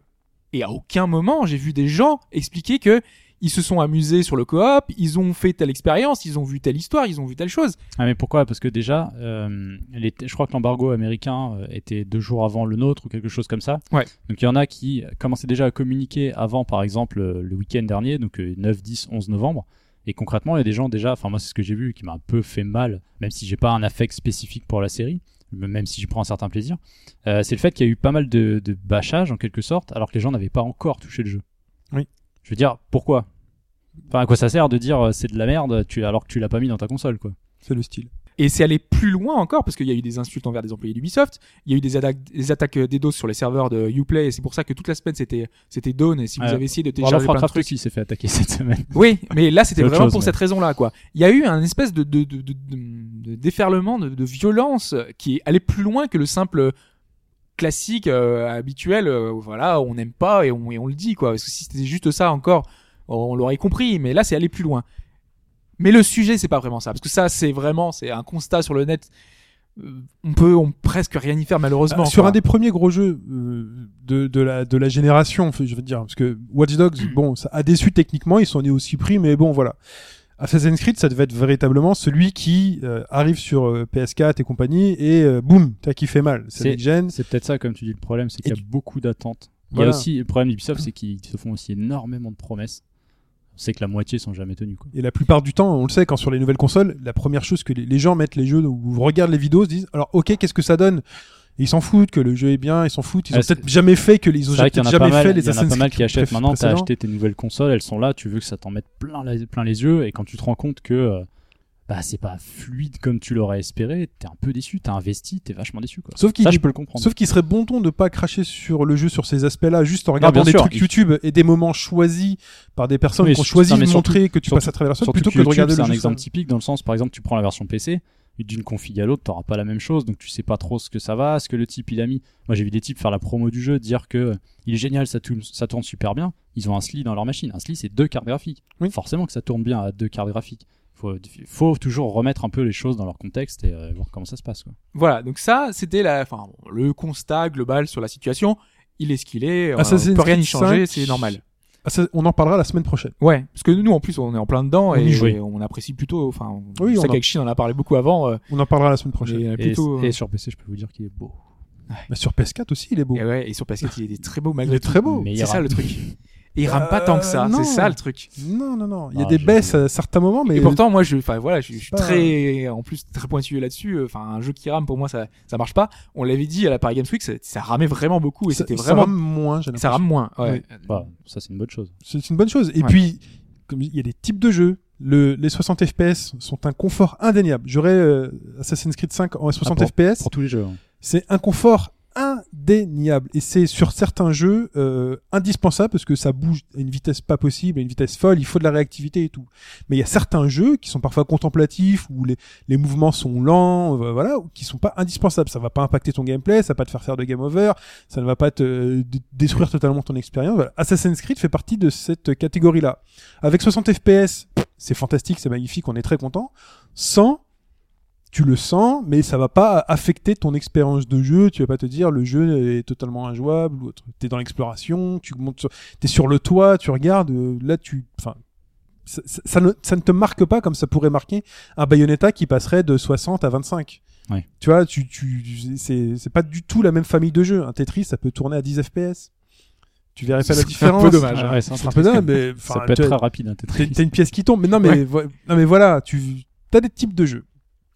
Mais voilà, Voilà. c'est la question, de ce message, le message qu'on veut faire passer, c'est dire à Ubisoft que votre jeu a des problèmes, a des soucis, des soucis réels. Peut-être qu'il aurait fallu sortir le jeu plus tard. Peut-être qu'il aurait fallu, euh, enfin, enfin, ne pas promettre autant. Peut-être que la com n'aurait pas dû être aussi agressive. Peut-être que l'accumulation des anciens jeux de Watch Dogs et d'autres jeux avant euh, n'aurait pas dû arriver comme ça. Et ça, c'est c'est un message réel qu'on veut, que les joueurs veulent faire passer. Mais aujourd'hui, le seul moyen que les joueurs ont trouvé bon de faire, c'est insulter les gens, c'est de montrer leur mécontentement en masse, faire des choses qui dépassent un petit peu euh, le, le- le simple, le simple questionnement à Ubisoft.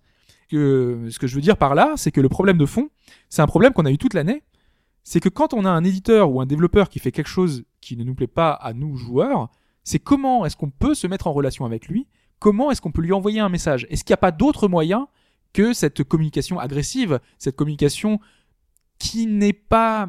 Enfin, derrière, on sait que ça va. Enfin, il y a- peut-être que là, ça va déboucher sur des choses parce que derrière, ça a eu des répercussions sur la bourse, ça a eu des répercussions sur la note, parce que c'est la première fois euh, qu'un Assassin's Creed est une Voilà, c'est le problème de bâché, euh, aussi. si on peut parler de communication, euh, donc généralement il y a un truc de service client que les, le- nous joueurs on n'utilise pas. On va jamais ouvrir la notice pour aller chercher service client euh, at ubisoft.fr pour leur écrire un mail. Parce que pourquoi? Parce qu'on sait que derrière euh, ils vont regarder le mail et ça se trouve il y a personne derrière la boîte mail, ils vont pas le lire. Euh, et que finalement la seule voie qu'on a pour euh, nous exprimer, je dis nous, euh, nous joueurs, c'est bah c'est sur un forum euh, pour dire euh, ce qu'on ressent, voir si d'autres personnes ressentent la même chose, et finalement avoir un peu un effet de masse. C'est un peu comme quand t'es pas content sur un produit, que tu vas sur Twitter et que tu cites euh, le nom de la marque. euh, donc si en plus t'as 2000 followers, euh, tu sais que la marque là, elle va, elle va pas Elle être va contente. réponse, ouais. Elle va faire la petite réponse pour te dire non, ne vous inquiétez pas, blablabla. et sur cette histoire d'Ubisoft, justement, alors si, si tu vas sur le compte Twitter d'Assassin's Creed FR, tu peux voir que quasiment chaque personne qui écrit un tweet à, at Ubisoft FR ou at Assassin's Creed FR pour dire oui, euh, je suis passé euh, à travers le sol, euh, j'ai voulu rejoindre une partie coop maintenant, et ben je peux te garantir que maintenant, suite à cette histoire, chaque petit message est nous avons pris en compte votre demande, euh, n'hésitez pas à contacter le service client, machin. Enfin, euh, tu, tu mets un bot derrière, c'est pareil. Oui, mais chaque petit message, t'as Là, ils font l'effort, la quoi. réponse. T'as Ouais. l'effort. Ils ont créé un blog. Alors, dans les 10 minutes euh, suivant les trucs, ils ont créé un blog, report. euh, Non, voilà, mais il y a quand euh, même, il y a quand même un, outre ça, il y a quand même un tollé vraiment particulier autour de ce jeu. Je pense qu'ils ont Parce pas que là, c'est l'exception qui. Voilà. Ils ont eu vraiment un problème de délai et ça se voit aussi sur PC. Les, les Uplay ne tient pas la charge. Enfin, il est, il est injouable sur certains trucs. Il y a déjà un planning de patch qui est prévu. C'est pas normal. Enfin, faut, faut- clairement, c'est pas normal. on est d'accord. Mais là n'est pas le sujet. Surtout qu'on y reverra la semaine prochaine. Ouais, Moi, je trouve que c'est l'Assassin's Creed le plus buggé qui est, qui est, qui est jamais sorti, quoi. C'est dire l'im- l'important, sachant qu'il y a Ouais, voilà. d'autres ont déjà été très buggés euh, dans Mm. le genre. Mais en fait, moi, si- je disais qu'on on en a parlé un peu toute l'année, c'est parce que euh, on avait, on en avait parlé avec euh, Shin Megami Tensei. que Nintendo et Atlus ont fait un peu n'importe quoi. On a eu accès à une version un peu au rabais, euh, qui arrivait dans une période ultra chargée, en anglais avec deux ans de retard. Et le problème, c'est qu'on peut rien dire. Ce qu'on nous disait à l'époque, c'était bah, euh, le, le, le joueur, il peut parler, il peut dialoguer avec le, le leader en n'achetant pas. Si tu dis je Mhm. refuse la politique, c'est j'achète pas le jeu. Mais si t'achètes pas le jeu, tu soutiens pas le jeu et le jeu il arrivera jamais, il sera plus jamais localisé. On est toujours dans un espèce de dialogue de sourds. Il parce faut que- arriver à faire comprendre, c'est votre jeu, je, vais l'aimer, votre Shin Megami Tensei, je le veux, machin, mais je le veux pas comme ça. Je l'aurais aimé l'avoir avec du français. Il faudrait quoi une, une sorte de porte-parole euh, pas, pas un représentant, mais euh, je veux dire, parce que là je vais peut-être aller un peu loin, mais peut-être que certains sites pourraient faire la démarche. Les gros sites de jeux vidéo pourraient se dire et sans que ce soit la démarche, note quoi. ou euh, le Oui, voilà. texte qui soit impactant parce que là euh, certains tests ils te disent dans le jeu c'est super bien c'est super machin c'est super machin Surtout que la plupart de ces sites font leur beurre, euh, ont fait leur beurre cette semaine euh, sur tous ces bugs quoi. Ah Ouais. bah là, mais après, ça Max fait- de ils en ont clics, profité. Non mais à après ça fait partie du jeu. C'est- Ils sont rémunérés au clic. euh, il faut parler de ça. Il faut parler de ça. Donc tu fais un article sur le top 10 des euh, bugs de machin. Tu fais un article sur euh, pour expliquer la situation. Tu vois. euh, un- tu la fais- réponse des développeurs Tu fais, un ar- truc, voilà, tu fais un article pour euh, ah on a trouvé quelqu'un qui le fait tourner en 60 fps sur PC. Tu fais un article pour je sais pas tu fais- pour tout. Tu veux tout faire. hein. T'étais bien parti là. Non, mais- tu dois ouvrir. hein. Non mais tu peux faire un truc sur tout. Après t'as des mecs, euh, bah, après t'as l'histoire Mélenchon. T'as des mecs qui prennent Ah oui, que ça qui font une vidéo. Non, parce que c'est ce qui s'est passé. T'as une... t'as des mecs qui prennent, qui font une vidéo, qui mettent le logo Ubisoft, qui mettent le logo Assassin's Creed, et qui ensuite te mettent un, un truc, une interprétation de la Révolution française. Donc t'as des mecs qui voient ça, qui se disent c'est Assassin's Creed, et voilà. Et en plus les communicants doivent se dire il faut Jean-Luc, il faut que tu critiques Assassin's Creed parce que ça va faire parler, et que tu vas faire. Alors qu'au final le jeu n'a rien à voir avec cette histoire. Euh, c'est Kim Kardashian, c'est Nabila. Pas de peau, c'est tombé sur Ubisoft cette semaine. C'est euh, voilà, ça leur est tombé sur le coin de la gueule. Pourtant, pourtant, euh, pourtant, le jeu, on en parlera, n'est pas mauvais. Euh, que certains sites fassent, type Kotaku, fassent Should you buy this game? No. Non, pourquoi, pourquoi, pourquoi, pourquoi celui-là plus qu'un autre? Enfin, Bah ça après c'est leur avis, c'est leur test. c'est leur avis, c'est leur Oui, test. Mais là, mais là, C'est c'est- là c'était pas spécialement un bâchage, c'est qu'eux ils estiment que non. je trouve ça, c'est- enfin, je trouve, Non, je trouve mais que c'est surfer sur la vague. Après, Enfin, ils se- enfin, je trouve que ça reste un avis. Il faut voir après le développement qu'ils en ont fait. J'ai pas, j'ai pas lu le test de Kotaku. J'ai juste vu qu'ils avaient mis non. Pourquoi pas? Enfin, Ouais, c'est- de l'avis de chacun. C'est vrai hein. qu'avoir un macaron comme ça, non, boum, c'est comme la note en fait. Enfin, voilà. Mais quand tu Le vois le jeu quand même, tu, tu te dis c'est- vraiment dommage. Tu passes à côté d'un gros truc quoi. C'est c'est pas un jeu. oui, oui, euh, oui. Enfin voilà, c'est techniquement, il est même si ça rame des fois, même s'il y a des bugs, c'est du jamais. Enfin, Mais ça va surtout du PC. Enfin, j'ai l'impression que, enfin, quand tu vas sur certains sites où tu vois chacun qui commente son, son truc PC, euh, qui, qui espérait atteindre un niveau technique par rapport à d'autres jeux qui ont à côté 1080p 60 fps, euh, le fameux duo de, de- du, du bonheur. On se rend compte que, enfin, sur PC, euh, il y, a, il y a des efforts peut-être qui n'ont pas été faits côté Ubisoft. Et du coup, là, vraiment, juste sur le point de vue technique, personne n'a essayé d'approfondir le jeu, mais juste sur le point de vue technique, les gens se sont arrêtés aux 5 premières minutes, ils ont dit c'est bon. Bah C'est en fait c'est ouais mais c'est parce que c'est un problème lié au PC. Même si on se pose pas la question de dire 1080p 60 fps parce que c'est quasiment acquis et que maintenant les mecs commencent à jouer en 4K pour ceux qui ont vraiment des grosses machines, c'est le fait de se dire ah j'ai un PC assez modeste, est-ce que je vais en profiter ou est-ce qu'il faut que j'achète une PS4 à côté, tu vois? Mm. Donc si la version PS4 ne t'offre pas ce que tu espérais avoir et qu'au final bah ta version PC s'en sortira mieux, bah t'essayes de faire un choix. C'est ça aussi, le PC c'est vraiment particulier parce que t'as une montagne de configurations différentes. Donc t'essayes de te rassurer euh, avec ce qu'on te Après, montre, on incrimine Nvidia, on incrimine AMD. Ah mais euh, ça, ça c'est clair par contre. on Ça, ça, c'est euh, acté puisque le jeu a été optimisé pour euh, Ouais. les cartes Nvidia. Donc euh, moi j'ai mon cousin il a une carte AMD. voit les benchmarks, ça fait.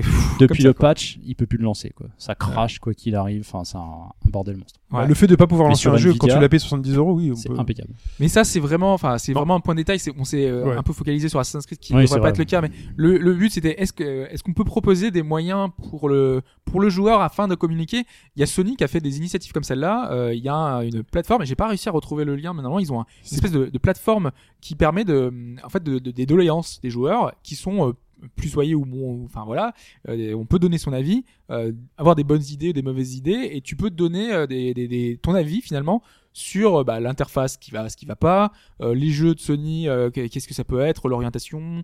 T'avais un moment où ils proposaient, est-ce que vous voulez revoir des anciennes licences qui reviennent? Ça, c'est un moyen de. Et tu sais que ça va être écouté parce qu'en général, il y a des réponses euh, des, des, offi- des officieux qui te disent euh, derrière. euh, oui, j'ai envie de dire que moi, pas, la- pourquoi pas. La réponse à cette question, c'est comment faire passer ces messages-là aux éditeurs. Je veux dire que les éditeurs l'ont choisi eux-mêmes en mettant dans leur contrat des contrats de rémunération ou des trucs indexation de bourse, comme tu disais, basés sur la note métacritique. C'est les éditeurs eux-mêmes ont donné une importance très très très forte à Metacritic. Du coup, maintenant, le moyen pour faire mal directement à l'éditeur pour lui faire comprendre qu'il se passe quelque chose, parce que si tu lui envoies un tweet, il va t'ignorer. Si tu lui envoies un mail, il va t'ignorer. Mais ça, Si c'est pour les sur- journalistes, parce que c'est, enfin, Metacritic, c'est essentiellement. euh, Ouais, mais- ah bah, il y a la note des joueurs, mais elle est là- moins. Non, mais c'est pour, c'est pour les journalistes, mais c'est parce que ils mettent cette importance-là, parce que maintenant, les gens, quand ils vont regarder un truc, ils vont sur Metacritic voir la note avant d'acheter leur jeu. Finalement, elle est là, la logique. Et puis le problème d'Ubisoft, c'est qu'ils sont éditeurs, développeurs. Donc ils Voilà. se tirent une balle dans le pied quoi qu'il arrive. Et tu vois, Les, et tu vois les user reviews, euh, parce que les notes de test sont pas mauvaises, hein, les notes de test, en France en tout cas, sont pas mauvaises. Tu vois les user reviews, les notes sont juste catastrophiques, tout est rouge. Parce Bah, que ça revient à ce que tu disais tout à l'heure sur Monument de Valley, c'est que c'est un bâchage sur un des points du titre parce que t'es énervé dans, dans l'immédiat en fait. et ceux qui sont pas, voilà, et, et t'a- t'arrives même à prendre le suspect euh, parmi toute cette note rouge, t'arrives, tu vois une note verte, euh, 8 ou 9 sur 10, et tu dis, euh, attends, et qui, enfin, tu dis, euh, c'est suspect quand même. Mais ce que, ce que tu disais sur euh, une sorte de cahier de, de doléances à récupérer, à dire voilà, on vous a entendu, on vous a compris. Le problème, c'est que est-ce que derrière, t'as l'impression qu'ils sont effets, quoi. sincères? Parce Oui. que euh, je reprends l'exemple de certains jeux PS Vita annoncés récemment qui n'avaient pas de traduction hop, qui vont en avoir une. Hmm. Et je crois que c'est Shuei Yoshida qui avait dit bah on a écouté ce que vous avez dit. Mais et, maintenant, euh, faut que les, les joueurs euh, achètent et fassent. euh, voilà, il y a ça aussi. Mais le problème, c'est que est-ce que tu vas y croire ou te dire, ouais, finalement, c'est encore un coup de base. marketing pour dire, ah, nous, on est, nous, on est des bons, on vous a écouté, vous voyez. Tu vois, moi, Ouais, j'ai toujours ce problème, c'est qu'il peut y avoir un dialogue, mais est-ce que c'est pas un dialogue Mais si de ça va dans le sens du arrive. si ça va dans le, si ça va dans le bon sens. Si ça devient Bien la sûr, mode. si ça va, si ça va dans le bon sens, Si mais maintenant derrière un jeu, maintenant les éditeurs maintenant quand on sort un jeu, il faut absolument qu'on ait écouté avant ce qui s'est dit, pas forcément sur le gameplay haute, mais sur le niveau de qualité, sur le niveau de traduction, sur le niveau de localisation, enfin de date de sortie. Et euh, finalement, ça va devenir un nouvel atout, peut-être. ça, pour, ça, euh, ça, c'est bien. C'est vrai qu'après, que- comme tu dis, il faut acheter. Parce que le Ouais. problème, c'est qu'ils vont essayer une fois, deux fois, et puis après. Ça peut être un exercice de communication. Quand il y avait Freedom Wars, on se doutait quand même qu'il allait arriver un jour. Là, ils ont tourné ça euh, de façon à dire on vous a entendu, on va vous le mettre. Et dans un sens, ça va dans le sens des joueurs. On va Bon, l'avoir, c'est donc on vrai est content. Donc est euh, là. peu importe si c'est un exercice de com, si derrière ça, ça- c'est issu de fait. Après, le truc c'est que moi je pensais plus comme le monde indé. euh, Le monde indé euh, est très proche de ses de ses joueurs, de sa communauté. Derrière, quand ils sont très actifs sur les forums, ils te ils te répondent quand il y a des problèmes. Ils te disent ah bah ça on va le corriger dans le prochain patch, ça on va pouvoir te l'apporter, ça peut-être qu'on pourra le modifier. On pourra jamais faire ça dans un un niveau aussi important qu'un Ubisoft. C'est une autre Mais, échelle. euh, c'est une ouais. autre échelle. Mais Et c'est quand- même ouais, cette proximité qui serait importante. chose. Sur un, sur un indé, quand tu développes ton projet, les mecs sont 10, quoi. Ils sont 10, donc euh, ils cherchent à se faire connaître, donc ils ont une image à se construire. Faut pas qu'ils se ratent non plus, c'est Euh, risqué pour eux financièrement. à 10, un changement d'orientation du projet, c'est-à-dire ajouter quelque chose à 10, c'est pas très impactant. C'est les équipes qui travaillent. Mais euh, imagine, chaque studio d'Ubisoft a son propre euh, univers, son propre truc, et les, et les personnes importantes qui sont en charge, peut-être les- juste de l'équipe de, de bugs, parce que tu sais, aujourd'hui, là, enfin pour le Unity, Ah oui, je pense qu'il y a plus grand monde qui va travailler sur le jeu. Là, c'est juste une équipe qui va de, maintenance, euh, de, de pompiers, là presque, qui va essayer de, modifier le jeu. Cette équipe-là, qui soit aux petits soins et qui essaye de voir euh, quelle est la tendance, euh, et répondre aux questions pour dire non, ça c'est pas possible, ça on pourra pas le modifier. On, vous écoute, on vous entend, on, a vu ça et on sait qu'on va pas pouvoir communiquer davantage, tu vois. Bah, je pense qu'ils ont besoin de se prendre ce shitstorm là dans le- ce shit, shitstorm là pardon c'est dur à dire cette euh, tempête de caca dans la tête aujourd'hui parce que là on peut très fortement présumer que le prochain épisode qui sortira s'il sort euh, l'année prochaine ou dans deux ans ils feront très très très très Ouais, mais ce attention sera- à ça Que Ubisoft. Et ça sera pas le cas d'un autre, je suis pas sûr. ou ça peut être des exemples dans l'industrie hein, bah, euh, faut, faut, faut voir du côté d'Electronic des, Arts. des- euh, des jeux qui parce que le problème de ce genre de jeu là c'est que la date c'est la même chaque année il doit sortir à cette date là c'est impossible de faire autrement tu, le- tu, tu, tu le décales pas de avant Noël à après Noël c'est impossible T'as des équipes de, enfin, je sais pas, il y a, il trois ou quatre studios qui doivent bosser là-dessus, Sauf le cas Watch Dogs. sauf le cas Watch Dogs. Mais le cas Watch Dogs, il, il a été drivé Là, par par il, l'industrie. sem- il semblerait que le jeu n'ait pas été tout à fait fini. euh, Bon, il y a plusieurs trucs. Il y avait GTA à côté. Ah, c'est surtout qu'il y avait GTA, tu vois. il y avait pas mal de choses. ils l'ont senti venir. Euh, le nombre d'équipes là, c'est quoi? C'est 200, 300 personnes? C'est des coûts du développement énormes. C'est des, euh, des planning projets qui sont écrits 4 mois à l'avance. Les coûts sont déjà engagés. Ils savent déjà où ils vont aller. Et le fait de recevoir des messages ou une personne dans un bureau qui lise les forums qui disent attention là, faut faire gaffe. euh, tu, il faut modifier. Les impacts de coûts sont juste énormes. Et le, enfin, plus t'es gros, c'est un énorme paquebot. S'il y a changement, Le euh, paquebot, tu lui fais pas changer de direction. on pourra euh, pas le voir tout de suite. Voilà. Admettons l'année prochaine, je pense que c'est pas possible puisque l'é- l'épisode de l'année prochaine, il est déjà en développement, c'est clair. Et euh, il sortira voilà sur la fin c'est plutôt de la finition donc euh, Et voilà, après, c'est c'est compliqué. Par contre, ils feront peut-être maintenant plus attention en se disant euh, ce sera peut-être pas good enough. à moins Mais, que mais tu sais qu'ils ont, enfin, ils, faisaient quand même déjà gaffe à ça parce que là, Unity, c'est trois ans de développement. C'est alors qu'avant, il avait expliqué, ils avaient augmenté le temps de, de développement d'un jeu parce qu'ils pouvaient plus tenir dans les délais de deux ans. Donc ils avaient passé à trois ans pour Unity. Nouvelle Trois ans, c'est oui, mais là, important quand même pour un là jeu. t'as une nouvelle plateforme il y a un moteur à adapter euh, si enfin l'épisode qui sortira l'année prochaine si ça sort l'année prochaine on sait jamais ils vont peut-être rallonger les délais aura le moteur euh, d'Unity et aura déjà euh, des- une base vraiment acquise Oui. donc le temps sera moins moins important et à ce moment-là pourquoi pas euh, peaufiner un peu mieux le reste quoi. Après les ventes, il faudra voir à quel niveau de vente se trouve euh, Unity. Ah bah, de toute façon, les gens gueulent, mais le jeu, ça y est, c'est bon, il est vendu. Bah, a priori, il a été un peu sanctionné. Il a pas fait un démarrage aussi euh, Ah bon incroyable que ça. Ah, il a mauvaise Mais presse. apparemment, il reste dans leur prévision euh, de 10 millions. Bon, bah voilà. En tout cas, pour la voie de communication des jeux, les éditeurs ont voilà. Sont, Mais c'est pas la communication là, c'est vraiment comment est-ce que nous, Nous, on peut joueurs, communiquer. on peut communiquer avec eux. mais Parce que là, c'est moi, c'est- ce que j'ai lancé, c'est pas la communication d'Ubisoft, c'est la façon dont les joueurs peuvent peuvent. communiquer. Ouais, peuvent donc- communiquer, donc parce on peut moi, remonter ça. ouais. C'est, ça a été un peu trop, un Les- peu dramatique. Il y a les petits, il y a les Twitter et les compagnies. Les gros, enfin voilà, c'est euh, Notre-Dame de Paris, c'est ils sont là-haut euh, et de là-haut ils nous observent. Ouais, mais pour moi, tu vois, là, c'était, c'est comme une manif. Une manif, ça peut bien se passer, mais il y a des manifs qui, des, qui ah, dérapent. elle a Et celle-là, ils ont lancé les cailloux et il y a, il y y a eu des casseurs, quoi. Donc euh, c'est- ça, ça marche pas, c'est pas efficace. C'est un mauvais message qu'on envoie au, finalement aux éditeurs parce que euh, on, on se dit les joueurs, euh, voilà, dès que ça part un peu, euh, dès que ça leur convient pas, ils partent en vrille. C'est c'est n'importe quoi. Faire attention au niveau de qualité. Ça va trop loin, quoi. C'était peut-être nécessaire. Et- C'est- cette et cette manifestation pour ça que je disais, il faut peut-être une rupture à un moment. non mais c'est pas moi pour moi enfin c'est pas du tout nécessaire Et- et il fallait justement c'est pour Non, ça que je dis pas- est-ce qu'il y a pas un autre moyen? Pas, pas Oui. le déferlement de violence, ça c'est toujours ridicule de dire aller jusqu'à insulter les gens. C'est Non, comme si non, tu dis oui, euh, rien, je, je tue une personne, ça va faire réagir tout le monde, tu vois. C'est, c'est, je pose une bombe parce que je sais que ça va derrière. Ah, il faut euh, peut-être par un peut-être truc. une scission à un moment, peut-être pas aussi violente pour, euh, je sais pas, pour qu'ils revoient un peu euh, leur façon de faire. Mais est-ce qu'à un moment donné, ils ont montré qu'ils étaient réceptifs aux moyens de communication normaux? Est-ce que depuis qu'ils ont sorti Assassin's Creed 3 qui était euh, qui était buggé, est-ce que euh, ils se est-ce qu'ils ont arrêté de sortir des jeux buggés? Je sais pas, j'ai pas fait Non. Black Flag, mais est-ce qu'il y avait encore des bugs ou pas dans Black Oui. Flag? Oui, il y en ils, avait, ils- ils annonçaient des trucs euh, par Ça rapport à la pas, version alors, il y a pas le fameux bug où le, le bateau se, se- Non, il y a un gros trou d'eau et le bateau apparaît comme ça vers le bas. Ouais, mon vois, bateau était, comme ça. À chaque Voilà. fois que je regardais sur le bateau, il était comme ça et hop, il se remettait euh, de vertical horizontal. la communication elle a été là pendant 5 6 7 épisodes parce qu'il y en a eu il y en a eu des épisodes Assassin's Creed et à chaque fois on montait fait c'est bien, vos jeux sont bien mais il y a des bugs. Ça a été remonté. Et pour moi, que cette euh, que cet exercice, enfin que ce, ce déferlement soit positif à partir de maintenant, que en ça ne se reproduise pas et que à partir de maintenant oui mais pas en disant euh, ça faut pas que ça se reproduise parce qu'il faut pas que Ubisoft refasse la même chose. Le but c'est comment pour est-ce qu'on peut faire comprendre à Ubisoft sans ça euh, sans euh, de- devoir encore gueuler que euh, tout ça euh, il y a peut-être d'autres moyens de communiquer quoi. Il pour faudrait moi un c'est panel vraiment il y a moyen il faut qu'on trouve un moyen. faudrait un panel de joueurs qui reçoit le jeu euh, deux mois avant, qui jouent, qui disent sortez-le, sortez-le pas. Tu sais, vous savez, les, genre les représentants qui seraient Ah, élus deux- par les deux joueurs. mois avant, c'est pas possible. mais en général c'est la presse qui fait ça qui trop- fait euh, oui c'est trop tôt trop tard euh, il- le jeu est buggé il y avait eu des alertes quand même enfin Ouais, mais ça c'est trop tôt. Unity euh, C'est trop tard, ça. dit oui, que c'était Unity, euh, les premières previews, euh, étaient pas étaient- super Ils positives étaient pas du tout euh, positifs qu'il y avait, des, là-dessus. il y avait des problèmes, tout ça. Même nous, quand on l'avait c'était- vu à Paris Games Week, on l'avait dit que c'était c'était pas possible. Mm. Qu'en l'état, il fallait pas qu'il sorte. Et, pourtant, ça suffit pas. Donc, ça veut dire qu'il y a, c'est la communication est pas suffisante pour pouvoir remonter jusqu'en haut. Après, c'est peut-être aussi un problème d'éditeur. Y- T'as des éditeurs qui se sentent forts. Aussi. Il y, aurait pu y avoir tous les moyens de communication possibles. La date était celle-ci. Et ils se sentent forts et ils se disent, le jeu, on le sort. Il se Bah, vendra sort, 10 on millions. le sort tel qu'il sort et là sur 3-4 semaines, un mois, il va y avoir des patchs. Il y en aura Voilà. encore. Ouais, mais, enfin, je trouve que c'est pas le plus important. Est-ce que t'aurais été aussi déçu si c'était GTA 5 qui s'était mangé ça? Bah oui, de la Les même voitures, façon. qui, les voitures qui. Mais non, parce que t'aimes C'est- pas. mais Non, Watch mais t'as- Dogs, j'ai pas aimé Watch Dogs du tout. J'ai même détesté. J'ai- Ouais. Je, je l'ai acheté, j'ai payé 40 euros pour un jeu que j'ai joué 3 heures. Ça arrive. Je, je malheureusement. suis totalement déçu. Mais tout le foin qui a été fait autour, pour moi, c'est hallucinant. Et c'est pour ça que je disais que j'ai pas Ah, une, mais une attirance particulière envers Ubisoft. Ouais. Mais c'est le truc, euh, c'est hallucinant ce qui, ce qui Bah, ils ont mis un petit passif Ubisoft. Enfin, c'est enfin Ubisoft. euh, restons sur Ubisoft. mais parce tu que me parlais, là c'est parce que j'ai un affect Oui, avec oui. Assassin's Creed. Mais J'ai pas d'affect particulier. Enfin, Non. là si, j'en ai un affect, mais ça, ça, ça Mais change rien à mon avis. ça, ça mijote.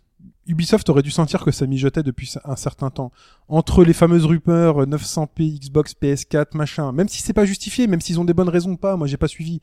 Mais Ouais, mais raison ou pas, vraiment, c'était pas le problème. hein. Enfin, le, vraiment le, problème, c'est que comment maintenant, euh, maintenant qu'on est à cette situa- situation-là, qu'est-ce qu'on fait? Euh, Est-ce qu'on reste comme ça? Et ça veut dire que la prochaine fois, peut-être que le prochain Assassin's Creed, le, le 6, sera aussi mauvais, enfin il y aura encore peut-être autant de bugs, tout ça. Donc est-ce que ça veut dire qu'on va refaire le même schéma, reproduire le même schéma? Est-ce qu'on peut pas trouver un autre moyen de contourner le, la chose? Il faut avant d'en arriver là Parce qu'on sait que Ubisoft euh, est pas forcément à l'écoute des joueurs. ah, faut- faut- dans ce cas-là, t'as- dans ce cas-là, t'as la bêta. Faut être sûr d'être Dans ce cas-là, t'as le fameux, t'as le fameux système de la bêta parce que rien ne, justement, la bêta fermée, rien, rien aujourd'hui ne rapproche plus un éditeur des joueurs qu'une alpha ou une bêta. C'est-à-dire que les joueurs sont assez conciliants quand ils sont très contents, parce qu'ils sont très contents de pouvoir voir le jeu en avant-première. Regarde mais- Bloodborne. Oh, mais regarde Evolve plutôt. Evolve, ça a été un tollé monstrueux. Il est en train de se. Evolve se- s'est fait, s'est fait réputation euh, Mais- misérable. Mais ils sont pas que basés là-dessus. Moi, j'ai reçu un questionnaire, t'as dû le recevoir Ouais. aussi. J'ai reçu un questionnaire et ils vont analyser ça en fait. Et, ils vont- et je pense que là, ils vont comprendre réellement ce qui s'est passé. Mais sur Evolve, Le jeu arrive vraiment vite. hein. Pour Ouais, moi, c'était une, une alpha juste pour la pub à l'origine. hein. Ouais, mais regarde, la technique était en place. Euh, la technique est là, le moteur est là, il tourne. Je pense que c'est plus des questions d'interface et de regroupement de ce côté multijoueur. Et là, je pense qu'ils vont Parce bosser là-dessus. Il y a De deux types, il y a, deux types de bêta. Hein. T'as la bêta justement, comme tu disais, Hobbs, qui est publicitaire. C'est quelques personnes qui vont jouer au jeu qui est quasi fini pour faire du buzz et pour euh, Mais Destiny avec une démo, enfin une bêta comme ça. voilà pour euh, donner envie aux gens d'y jouer. Bloodborne, on l'a vu, c'était une bêta ou une alpha. Bloodborne, il y a toujours eu ça dans Dark Souls et Mais euh, là, c'était Souls. là, c'est clairement une alpha. Tu, tu, tu, tu le vois qu'il y a des trucs qui qui vont pas. euh, Il y textures qui ouais, se c'est vraiment trucs. dans le but de montrer aux joueurs et de voir euh, quels est les ajustements qu'on peut faire. Voilà, et c'est vraiment fermé. Et là, du coup, les joueurs qui ont vu le truc disent Oh, on espère des améliorations, et puis ils verront des améliorations. Est-ce que, sur un Assassin's Creed, est-ce qu'il faudrait pas, six mois avant, ou même un an avant, genre, euh, pourquoi pas un an avant, autoriser certains joueurs à la voir, à voir cette bêta, et avoir des véritables retours en disant Là, ça, ça passera pas. euh, ce qui est triste, c'est que normalement, c'est le- c'est c'est leur boulot à eux en fait. Ils ont des studios et trucs dé- Ouais, mais- dédiés à ça. mais tu, tu, enfin, tu, tu, Et tu le peux problème, pas faire, tu peux faire mieux que trois personnes enfermées dans un bureau qui voient systématiquement les mêmes choses que le délivrer à la on foule. sait pas combien ils sont chez Ubisoft. le délivrer à la foule et voir comment et voir comment ça revient et là euh, faire bouger le pago euh, en fonction Et de le ça. truc aussi, c'est que la, la dernière phase de, de- enfin les derniers mois en général sont là pour peaufiner le jeu. Tu n'auras pas vu ça dans le, le truc un an avant, quoi. Ils vont te dire, bah oui, on va le corriger, on va le corriger. Donc, euh, si tu fais ça dans une alpha un peu avant, tu n'auras pas forcément les retours que tu avais espéré aussi. Il faut qu'ils changent la- les Puis il y a priorités. la ramification de tous les éléments parce qu'on sait que par exemple, il y a un multi dans Unity. Je sais Oui, pas. euh, oui, c'est le cœur du jeu, c'est le Non, coop. joueur. Il y a un Euh, coop, joueur, il n'y a euh, pas de multi, non. multijoueur. Non, d'accord. Donc il n'y a pas de. euh, Ouais, tu veux dire qu'un multi qui a été fait par un autre euh, En fait, c'est ça, c'est que t'as une partie qui est faite par truc, une partie par truc, et des fois quand ils rassemblent, boum, c'est là que tu vois qu'il y a des problèmes. euh. Voilà, est-ce qu'il y, a- y moyen de contourner ça? Est-ce que non? Est-ce que euh, Ou enfin aussi les joueurs peut-être euh, joueurs de comprendre que sur des projets aussi pharaoniques parce qu'Assassin's Creed Mais- c'est pharaonique. un open world, c'est, enfin, faut le savoir, faut le garder en tête. Il y aura toujours des bugs. Il y a Ouais. des choses qui sont imprévisibles. Bethesda, par exemple, a toujours eu sorti ses jeux. On l'a toujours dit. Ah, Bethesda, c'est synonyme Pour moi, de Bethesda, bug. pour moi, Bethesda, c'est un scandale. Le Skyrim, il se vend à je ne sais combien de millions. Et C'est des bugs Il y a partout. des bugs qui ne sont toujours pas corrigés. Ils ont sorti, euh, je sais pas, une dizaine de patchs. Il y a des bugs qui sont toujours Et là. pourtant, on leur a rien dit. Et les mecs, ils sont, ils sont fiers. Ils vont t'annoncer le prochain. Ouais, vas-y, c'est parti. Elder Scrolls 6. Et on Moi, je trouve ça triste, mais- moi, Mais parce que- Bethesda. hein, parce que euh, moi du- aussi, j'aime les Skyrim, mais bon, à côté de ça. parce que c'est du enfin parce que c'est du jeu PC pur PC et les, les mecs savent qu'il va y avoir du patch, ils Bah, sont contents, ils vont patcher eux-mêmes, ils vont faire des modes eux-mêmes. que sur PC, Ils savent euh, qu'en plus t'as une grosse il y ambition. aura un euh, soutien. Sur console, euh, il y a, je sais que je crois que c'était PS3. et Il y en a qui attendent toujours leur patch. Quoi. Il y a des, il y a des trucs, euh, c'est triste quoi. Enfin, c'est un peu dommage. euh. Et ça, ça, est-ce que tu peux, ça, tu peux communiquer dans ce sens, tu peux le, le remonter. Mais eux, ils en ont plus rien à foutre maintenant. Enfin, tu vois ce que je veux dire? Ouais, ouais. Essayez voilà. Donc pour communiquer Pour l'avenir peut-être, mais Essayez Twitter peut-être directement. euh, Non, mais ça change rien. C'est ça faut, rien. il faut que ça, enfin, presque Ça que vienne ça des vienne éditeurs. des éditeurs qui proposent des solutions euh, alternatives pour que euh, les- le plus grand nombre puisse s'exprimer et que derrière on puisse voir des retours et des effets immédiats. Que... ça, ça serait, ça serait difficile. je Enfin, dans le sens où je pense qu'il faudrait l'intégrer déjà avant de commencer. ouais, faut le bah, pour penser des, dans le pour des jeux de plusieurs années euh, qui, Voilà, qui c'est ça. arriveraient quoi. Donc Qui- si ça, si ça se mettait en place, on, je pense Oui, mais pas qu'on verrait tout de suite. Oui, mais comment? Tu vas pas trois ans avant Mais dire dans bon, un sens, un Kickstarter c'est mais- modifié comme ça. hein. mais que une sorte de line-up, euh, hotline, pardon, euh, prévu et que au fur et à mesure tu fasses des ramifications. Mais mais c'est sur un jeu qui est faisable, pas en encore fait sorti. Il a commencé à sortir, à développer il y a trois oui, bien ans. sûr, euh, ça impliquerait alors les phases de bêta euh, ou autres. Il faudrait voilà, des phases de bêta. Mais quand tu, mais sur des jeux annuels où tu sais qu'il va sortir, de toute façon, tu peux peut-être t'impliquer dans le développement d'une certaine manière. Mais le, le reproche, moi, que je fais clairement à Ubisoft, c'est ils savent que ça sort chaque année, ils savent qu'il y a des bugs et qu'au bout d'un moment, Euh, c'est des choses qui devraient être fixées quoi. Au bout du septième, huitième. euh, Ouais, mais c'est des jeux huitième totalement itération. différents, faits par des équipes différentes, avec des moteurs différents. C'est difficile quand même. C'est. euh, Bah, maintenant ils le mettront en haut des priori- priorités. mais Plutôt je suis pas sûr. Moi, c'est c'est délicat. On l'a dit. Les open world ont Bah, toujours c'est été ça, ouais. buggés. Hein. C'est pas certain. problème, C'est hein. pas certain que du jour au lendemain ils sur, changent euh, comme ça. ouais, sur un GTA 5, c'est c'est plutôt propre. Hein. Ouais, Bah, ça, je peux pas dire, euh, c'est- mais- très, c'est très propre. Hein. ça Il y a des bugs PC, quand même. Hein. euh, On l'a vu. Il y a toujours des compilations de Oui. bugs, de trucs en trucs tout genre. des trucs de physique et tout. Mais c'est vrai que ouais, mais, Mais- le problème de, de, enfin, de GTA 5, c'est un peu l'exemple ultime, c'est presque le contre-exemple ultime aussi, c'est que euh, derrière ils mettent 6 ans à le, à le faire. Quoi. Voilà, T'as il y vraiment a- qu'un seul Ils jeu. font que ça. Et il y a beaucoup moins de détails dans un GTA 5. Enfin, sur un GTA 5, tu vas pas grimper sur chaque façade. euh, tu- tout, n'est pas, tout n'est pas Euh, jouable. Oui, oui, mais tu vas en avion, donc faut que ça soit visible. Oui, c'est visible. Là, Assassin's Creed, tout est visible hein, c'est quand tu fais Oui, synchronisation. non, mais justement, mais, mais ce que tu disais, euh, tu, tu peux pas grimper dessus, donc on va dire qu'il n'y a pas de point d'attache euh, physique. pas de point C'est d'attache. pas calculé, on va dire, il n'y a pas de hitbox. Tout, n'est pas, c'est tout n'est pas ça. tout mais- n'est pas une map. dans Assassin's Creed, il faut vraiment se rendre compte que tout est, tout est une map qui est touchable par le, le joueur directement. C'est du détail de fou et ils savent très bien que si tu grimpes sur un immeuble et que là la texture de la fenêtre si elle est moins précise que la texture de la fenêtre de l'immeuble d'à côté, les mecs vont faire ça a été gâché. Là, tu, tu grimpes dessus, tout est euh, Tu grimpes et tu rentres dedans. Enfin, dans celui-là, enfin, j'ai une, une impression de gigantisme absolument. c'est pharaonique. Faut énorme, se rendre quoi. compte, faut- faut- en termes d'open world, alors la, la- la taille de la carte en mètres carrés, en kilomètres carrés n'est pas celle d'un GTA, mais Ça reste grand quand même. en, en- je sais pas, en, en fourmillement de détails, euh, moi je trouve ça juste hallucinant. Je, je trouve qu'il y a en plus moins de choses génériques dans cet épisode-là que dans les autres épisodes. Ça choque moins. T'as moins l'impression de voir des copier-coller Ouais. euh, que d'habitude. euh. Enfin voilà, j'ai pas encore exploré tout Paris, mais Ah, mais pareil. plusieurs Pour facettes de je Paris. prononce c'est- pas trop. Mais on en début, parlera, mais- mais on en parlera la, La semaine, semaine prochaine, prochaine. précisément de ce jeu-là. Et euh, justement sur la discussion, comment remonter euh, les griefs des joueurs vers les éditeurs. Parce qu'aujourd'hui, il y, a- il y a des moyens de communication comme nous. Enfin, on essaie de remonter des choses. Comme il y a les journalistes, il y a, il y a plein de. Enfin voilà. Enfin nous on remonte ça- des ça- choses. oui, mais on remonte des choses. Mais il y a derrière, c'est. Nous on rien, connaît pas, on, connaît pas, on n'est jamais allé à Montreuil discuter avec les gars d'Ubisoft, ils nous connaissent même pas. Voilà, mais, mais je dis On nous. n'existe pas nous. Oui, mais par exemple, enfin, on a Super tu vois, qui nous écoute. On sait qu'il y a des gens Oui, vrai, qui nous écoutent. Euh, Il y, a, y a vraiment une. Parce que moi, je- quand je disais nous, c'était les podcasteurs. Oui. Quand je parle, par exemple, l'étolier récemment qui parlait de, de, de, pareil, de cette communication également. Il y a, il y a plein de, de moyens de, de remonter des choses. Mais c'est. il y a deux types ça de remonte, métiers. mais après, ça, c'est pas pris en compte. On sait Après, c'est un autre débat, mais il y a deux types de médias. Tu sais très bien qu'il y a les sites qui sont dans les petits papiers, qui font partie quasiment du jeu, hein, qui sont invités dans les studios, qui discutent, mais qui sont aussi très contents de pouvoir avoir des informations en Oui, oui. avant-première, nanana, donc ils sont plus conciliants, mais sans parler de du mauvais signe de la conciliation, mais c'est- Oui. ils sont plutôt conciliants. Euh, et puis, enfin voilà, c'est c'est très compliqué. Nous, à notre niveau, on essaie de remonter. Après, si on a des auditeurs qui viennent de de ces entreprises-là, c'est c'est une bonne chose. Et dans ce cas-là, euh, nous, on pourra en remonter des choses, mais euh, Non mais le problème c'est que derrière, on aura beau dire des choses, derrière, si on n'a pas de réponse euh, Ouais. des, des officiels, s'il n'y a pas euh, des, de, finalement de- de- d'informations, on ne saura jamais euh, ce qui ce qu'il en est. Et malheureusement, dans ce métier-là, s'il n'y a pas d'impact directement sur les ventes, sur les, les, les- les remontées qualitatives, la réputation du produit, Mais finalement, c'est la réputation qui, qui faut importe quoi. c'est la mentalité de la, Parce que là, la ils sont en train de société. gâcher la, enfin, la Assassin's Creed. Là, ils sont, ils ont sali le nom Assassin's Creed et ça va être très délicat pour eux de l'année prochaine de refaire quelque chose de. Ah bah l'année prochaine, c'est euh, Et c'est soit ils sortent pas d'épisode, soit ils arrivent à faire un truc carré. Quoi. voilà, c'est parfait ou rien. Ah, c'est vrai qu'il ça pourrait, passera il pas. pourrait Là, il y a un avoir, y gros avoir risque, une hein. pause. ouais.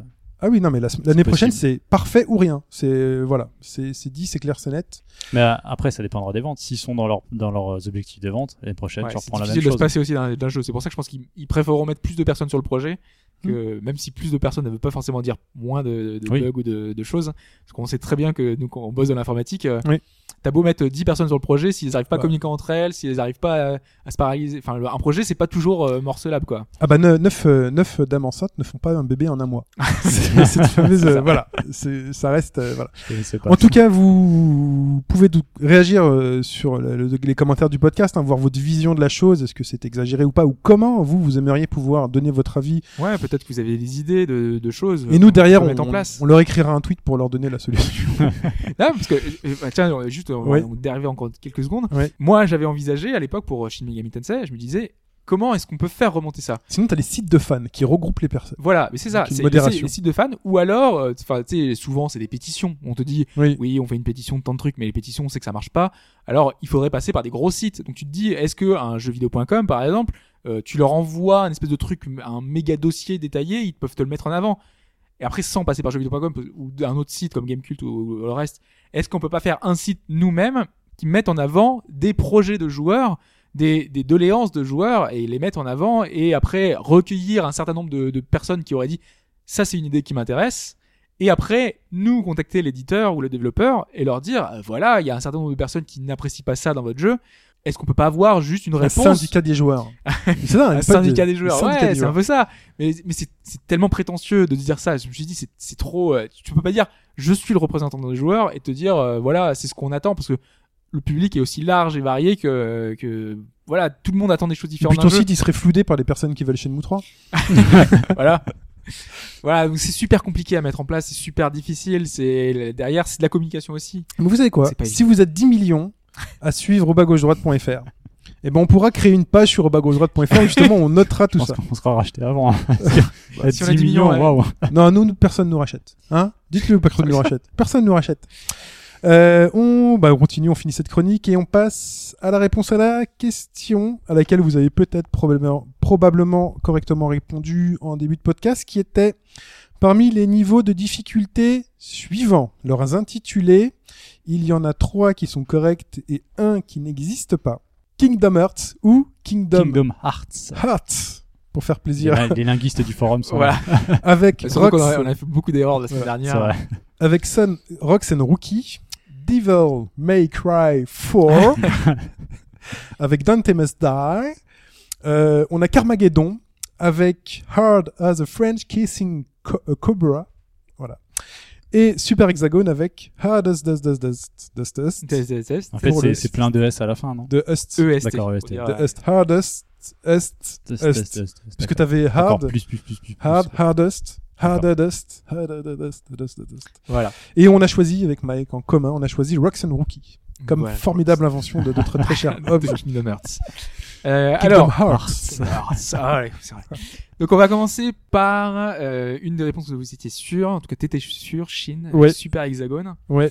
Donc si tu te souviens, on avait un mode hard, un mode harder, un mode hardest, un mode hardest er, un mode hardest est et un mode hardest est est. Oui, Donc voilà. effectivement, euh, Là, ça aurait été- sept niveaux, là. oui. Ça aurait été très méchant de, la- de dire. Parce que- J'hésitais au début, je me suis dit, non, on va pas jouer là-dessus. Surtout qu'en plus, je me suis trompé, j'ai dit trois, enfin, j'ai dit quatre fois Est à la fin tout Ouais, à c'est l'heure. pas grave. On était dans le détail. Du coup, donc, il reste Kingdom Hearts. Devil May Cry plus le dire. 4, KH, Tu vas rigoler KH. cash, ouais. Euh, c'était quelle réponse déjà que vous aviez euh, plus Kingdom ou moins Hearts. Vous avez donné, mais que vous étiez. Ah, on Euh, était sûr. D- Dante DMC4, Must- Die, on était sûr. Alors, euh, Devil May Cry, on a la difficulté Devil Hunter, Son of Sparda, Et- Heaven or Hell, Et Dante Must Die. Hell or Hell. Putain, attends, attends, je suis en train de penser à un truc de ouf. Non, non, il a dit. Non, mais attends, c'est pas possible. Non, non, je suis en train de penser à un truc. Dante Must Die, tu sais ce que c'est? C'est sur le Devil May Cry, mais le, le remake. C'est celui que. je- Non, mais on se lie à la série. Ah, c'est pas ça. C'est ça Parce que je me souviens du Dante Must c'est lié Die sur le série. remake. Je les connais pas. Quel remake? La version HD hein La version HD sur 360 quand ils ont rebooté la série. Moi, je m'en souviens Qui depuis était plus très bon, on Moi, je m'en souviens d'ailleurs. depuis plus longtemps que ça. Il y a un. C'est Dante que Must Die. me- Il y a un Dante Must Die dans cette version du jeu. Bah oui, mais ça change rien. C'est, il existe. Bah, je sais pas s'il est dans le Devil May Cry 4. Ah, je pense que si. Allez, laisse-le finir. Vas-y. Et il est dans Devil May Cry. Voilà. Ah, c'est, Voilà. c'est- c'est lié à la série. Ah, J'ai bien aimé le petit doute. Dernière Oui, parce que- oui, parce qu'il est sorti après DMC 4. Il y a un Dante Ouais. Must Die dans la nouvelle version. Qui est très bonne, jouez-y. Voilà. Et du coup, donc, ça sera euh, peut-être la bonne réponse. Peu ou peut-être pas. Donc, dans Carmageddon, prenons l'exemple de Carmageddon, on avait la difficulté Easy as killing bunnies with axes. Ils sont fait Euh. plaisir. C'est bon, donc on est dans la, on est dans la lignée. Everyday Carnage. Ouais, mais il peut t'avoir inventé une phrase.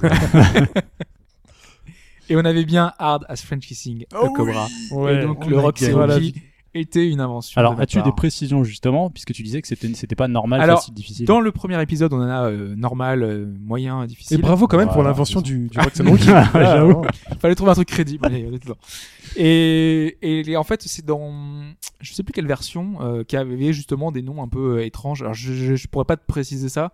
Je dirai ça la semaine prochaine. souvenir de ça. Il y avait un des ouais. épisodes qui avait euh, justement une des dénominations un peu spéciales. Ah, ok. Voilà. En tout cas, On les développeurs gagné. s'amusent et c'est toujours sympathique. Euh, C'est toujours, oui, c'est toujours bien de. Même si je trouve que ça, ça arrive de moins en moins, c'était très particulier et très lié au FPS à l'époque. Euh, Moi, je me souviens de- ouais. d'Exen, Doom, euh, enfin Doom. Duke, euh, Quake, ils avaient tous des, des modes de difficulté C'est comme vrai qu'il n'y a pas des noms de fous. Là, dans Evil Within, le plus haut, c'est Akuma. Donc, pour ceux qui savent, ça veut dire démon en japonais. Quoi. Donc Bon. et Doom, c'était quoi le plus dur? C'était I Don't Want to Die, je sais pas quoi, non? Euh, Il y avait, Nightmare, euh, euh, Je sais plus le nom, mais. Ils ont pas fait ça dans Serious Sam Ready aussi to Die, il y a pas le truc Ready truc. to euh, Die, je sais plus quoi. Bon bref.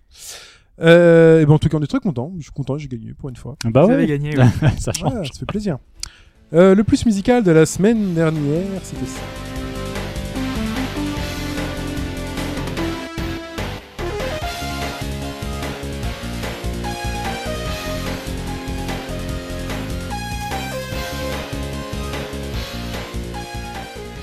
Et ça, messieurs, c'était Robert Miles dans la compile Dance 92. c'est ça. C'est le petite musique. euh, Euh, et donc c'est un thème, euh, donc c'est le thème de Robert Miles, enfin je sais pas, il- qui a été repris pour le jeu Garou Mark of the Wolves. Alors, est-ce qu'il a vraiment été repris officiellement? On ne sait pas, on ne saura Ah, c'est jamais. une reprise là. Il faudrait un jour. des gens qui avaient l'air énervés de, de reconnaître le morceau. Ah, mais alors c'est ça, pas le jeu, tu vois. Des personnes sur le On forum, en a disent, vu. hein. ça me dit quelque chose, mais je sais pas d'où ça vient. Non, ça devait dire quelque chose à tout le monde. Voilà, c'était pas mal. Il y en a qui ont triché, Ouais. qui ont, qui ont cherché Robert Miles jeu vidéo et qui sont tombés sur la bonne réponse sur Garou Mark of the Wolves. Euh, et parmi ces personnes qui, vous êtes 12. Bien, 12 bonnes déferlante. Ah, bah quand même. En fait, on va augmenter le palier déferlant. C'est déferlant toutes les semaines maintenant. Déferlant. Bah ouais, écoute, a priori, on a, on a à peu près, donc si on estime qu'il y a un auditeur sur deux qui répond, c'est-à-dire qu'on a à peu près 40 auditeurs. on est bien. Ah, merde, on a la merde alors. On est bien. Euh, donc les bonnes réponses sont Markov, qui ne voilà Markov. Nono qui a répondu Captain Bigleux, Gabora, Stevix Gamer, Gatsu, Repère Glucose, Antonin, Shotgunson, Yojo, JB et K Herman. Vous marquez tous 5 points. Cette fois-ci c'est promis. J'ai passé mon temps. Non parce que je sais pas si Ça, vous ça avez dit quelque chose ça. Non mais non mais T'as sur fait deux tweets, non pendant le pont, oui, non, mais pendant le pont, j'ai plutôt bossé sur euh, faire les cadeaux, euh, les cadeaux du, du dernier vainqueur. Donc là, c'est- Rappelez-vous, voilà. c'était en 2012. Non, c'était juste les précédents, la précédente saison. C'est c'est bon. Euh, donc là, c'est bon, le classement viendra après celui-là. Parce On qu'on a approche du 42 nombre de points. points là. Oui, non, mais on n'est pas aux 40, c'est pas possible. C'est vrai? On n'a pas fait 8 podcasts euh, à 5 points. euh. Je sais pas. Ah je oui, d'affilée, ouais. Non. Ouais, je, ça je doit pense pas pas. être possible. Ça doit pas être possible. J'espère. J'espère pas. Croise les doigts. Ah, Il y a du suspense. donc, euh, qui veut choisir un numéro entre 1 et 12 Vas-y, Parce que j'ai pas trouvé d'inspiration pour 12 trucs. 12 salopards, on avait déjà fait. Ouais, ouais. Euh, bah 7. 7. SteveX Gamer. Tu peux remercier Hobbs et lui envoyer des poutous sur Twitter sur at Hobbs underscore. Ah, c'est la team underscore. C'est la team underscore, hein. Moi, j'ai pas Bah, d'underscore. c'est c'est un peu le moyen le, le plus simple euh, si tu veux garder ton pseudo euh, quasiment intact. Ouais. Moi Mais j'ai bon. changé, j'ai voulu mettre un truc, euh, je me suis dit évidemment ça va être pris. Effectivement, j'ai tout essayé, je voulais pas mettre des chiffres. Je fais tiens, underscore, ça passe. Est-ce que je dis, ah, je pourrais peut-être chercher le Hatchin underscore. Tu veux me le poser exprès pour, euh, pour le Ah ouais, podcast. le Hatchin underscore, peut-être. Ah, mais- mais- On va renommer dit. HBJD underscore. Je l'ai dit. Fais- Faisons-le. Je l'ai dit. Bah oui, on l'a dit, là, tout le monde va nous le prendre et va chercher à le- à le revendre derrière. C'est trop tard. Donc en tout cas, euh, voilà, félicitations Steve X Gamer. On passe l'extrait sonore de cette semaine.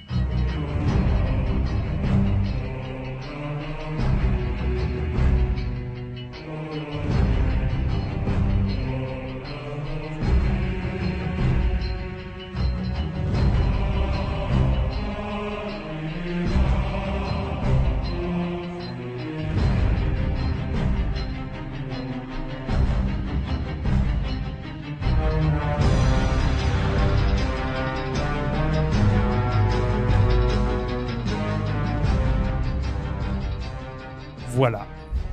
Voilà, voilà. C'est la cam de, de Chine. Moi j'aime bien, moi. Ah, j'ai beaucoup aimé. C'est la tienne aussi, hein. Ah oui, oui. Oh, bah oui, c'est Ah la oui, cam de c'est beaucoup. c'est sympa, ouais. Euh, donc ça sent la déferlante encore, encore une fois. Euh, pour répondre, c'est shin at hbgd.fr, s-h-i-n at hbgd.fr. Ça me fait penser que euh, on était à la maison toujours avec madame. Et euh, elle me regarde, elle fait ah mais shin ça veut dire euh, la lumière ou l'espoir ou je sais pas truc. Elle est de- C'est c'est Ange. Non. En fait, en gros, on a reçu un mail de le truc de judo de ma fille qui donnait genre les credos du judo, tu vois. Et euh, dans, dans Chine, il y avait genre euh, l'esprit. Ah non, esprit. Ah, l'esprit. Genre l'esprit Chine. Euh, J'ai fait ah bon? Il me fait t'es là, c'est un nom, tu sais même pas ce que ça veut dire. Je fais bah non. Ah oui, oui, exact. Ça doit être- ouais, ça doit Alors que pour moi, ce c'est plutôt genre le nouveau ou euh, le vrai ou un truc C'est comme ça. peut-être Il y plusieurs a significations. plein de trucs, c'est très compliqué. Donc c'est chine.hbgd.fr pour répondre. Et pas l'esprit à HBG.fr, ça marchera Non, pas. pas non, ça ne marchera pas non On va plus. peut-être l'enregistrer quand même. Hein. Euh, on va, on va tout enregistrer. tu vas tout mettre. Assassin's Creed, euh, on va les noms de domaine pour Assassin's Creed Allez. aussi. On leur revend l'année prochaine. Assassin's Creed Chine. Assassin's Creed Chine L'esprit. Ou le nouveau. Bah ça c'est quand ça se passera au Japon Chine. féodal. Ah, Oui, parce qu'il manque un Assassin's Creed au Japon. Hein. Bon, il y a plein de trucs. Il encore. manque un Assassin's Creed à l'époque des, à l'époque des samouraïs et des ninjas. Oui, Ça pourrait, être, ça pourrait être très très très très très très sympatoche. qui se battent à l'épée et tout. Oui, et, Ah, surtout qu'on a déjà les bombes de fumée. Oui. Ouais. et t'imagines le. Bah, de toute façon, il y a le truc en Chine là sur le, le DLC. Ouais, là, mais c'est en. Chine, c'est pas au Japon. Mais, ah oui, voilà. Ah, c'est en Chine. Ah oui, c'est en en Chine. Mais c'est pas chez moi. Mais tu sais, imagine au Japon, t'es avec les toits, euh, enfin les toits comme dans Muramasa et tout. Ouais. Imagine. Ah, Tenchu. Non mais, Et tu te prépares à manger, tu fais des, des trucs. euh, non mais ce serait, Très dans la culture japonaise. ce serait vraiment parce que les assassins, on les a pas encore vus en Asie, les assassins, sauf dans le DLC. euh, Oui, c'est euh, vrai. voilà. Ça pourrait être très sympatoche. Ubisoft, puisqu'Ubisoft nous écoute, hein, C'est vrai. si vous avez besoin d'idées, vous savez où on se trouve. Hein, euh, voilà. D'ailleurs, c'est c'est marrant le début d'Assassin's Creed où tu vois le, tu sais, le panneau où tu peux revivre des aventures de chaque héros. Oui, c'était très, c'est très, très, très drôle. Ouais, tu, tu te dis, Ah, il y a plein d'idées. Et au début, je me suis dit, ah mais attends, c'est pas, qu'est-ce que c'est C'est quoi ce délire Pourquoi je pense Qu'est-ce qui se passe Vous vous spoilez rien. C'est voilà. C'est euh, la le quatrième mur, comme on dit.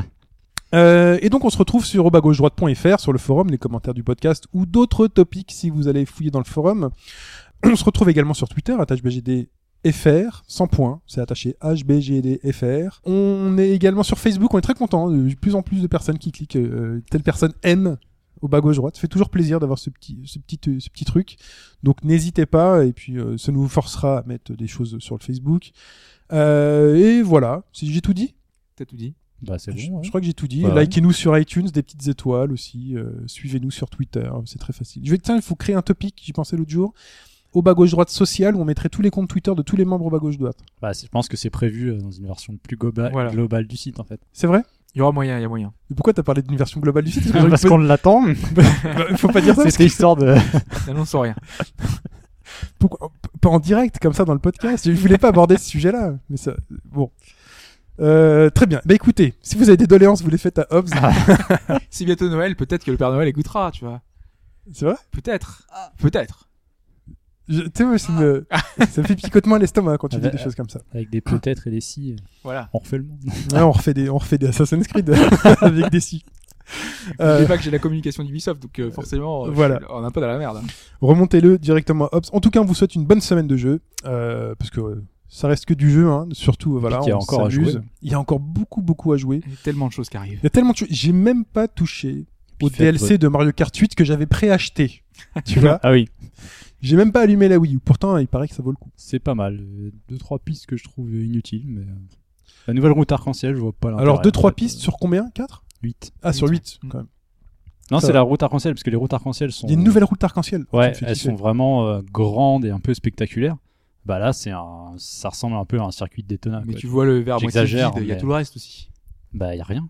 Non, Je sérieux. veux tu- dire, à part le, t'es dans le le vide circuit et arc-en-ciel. Non, je parle juste, Ah non, euh, bien sûr, il y a il d'autres trucs qui il sont paraît pas que le le- circuit. Il paraît que le F0 est ouf.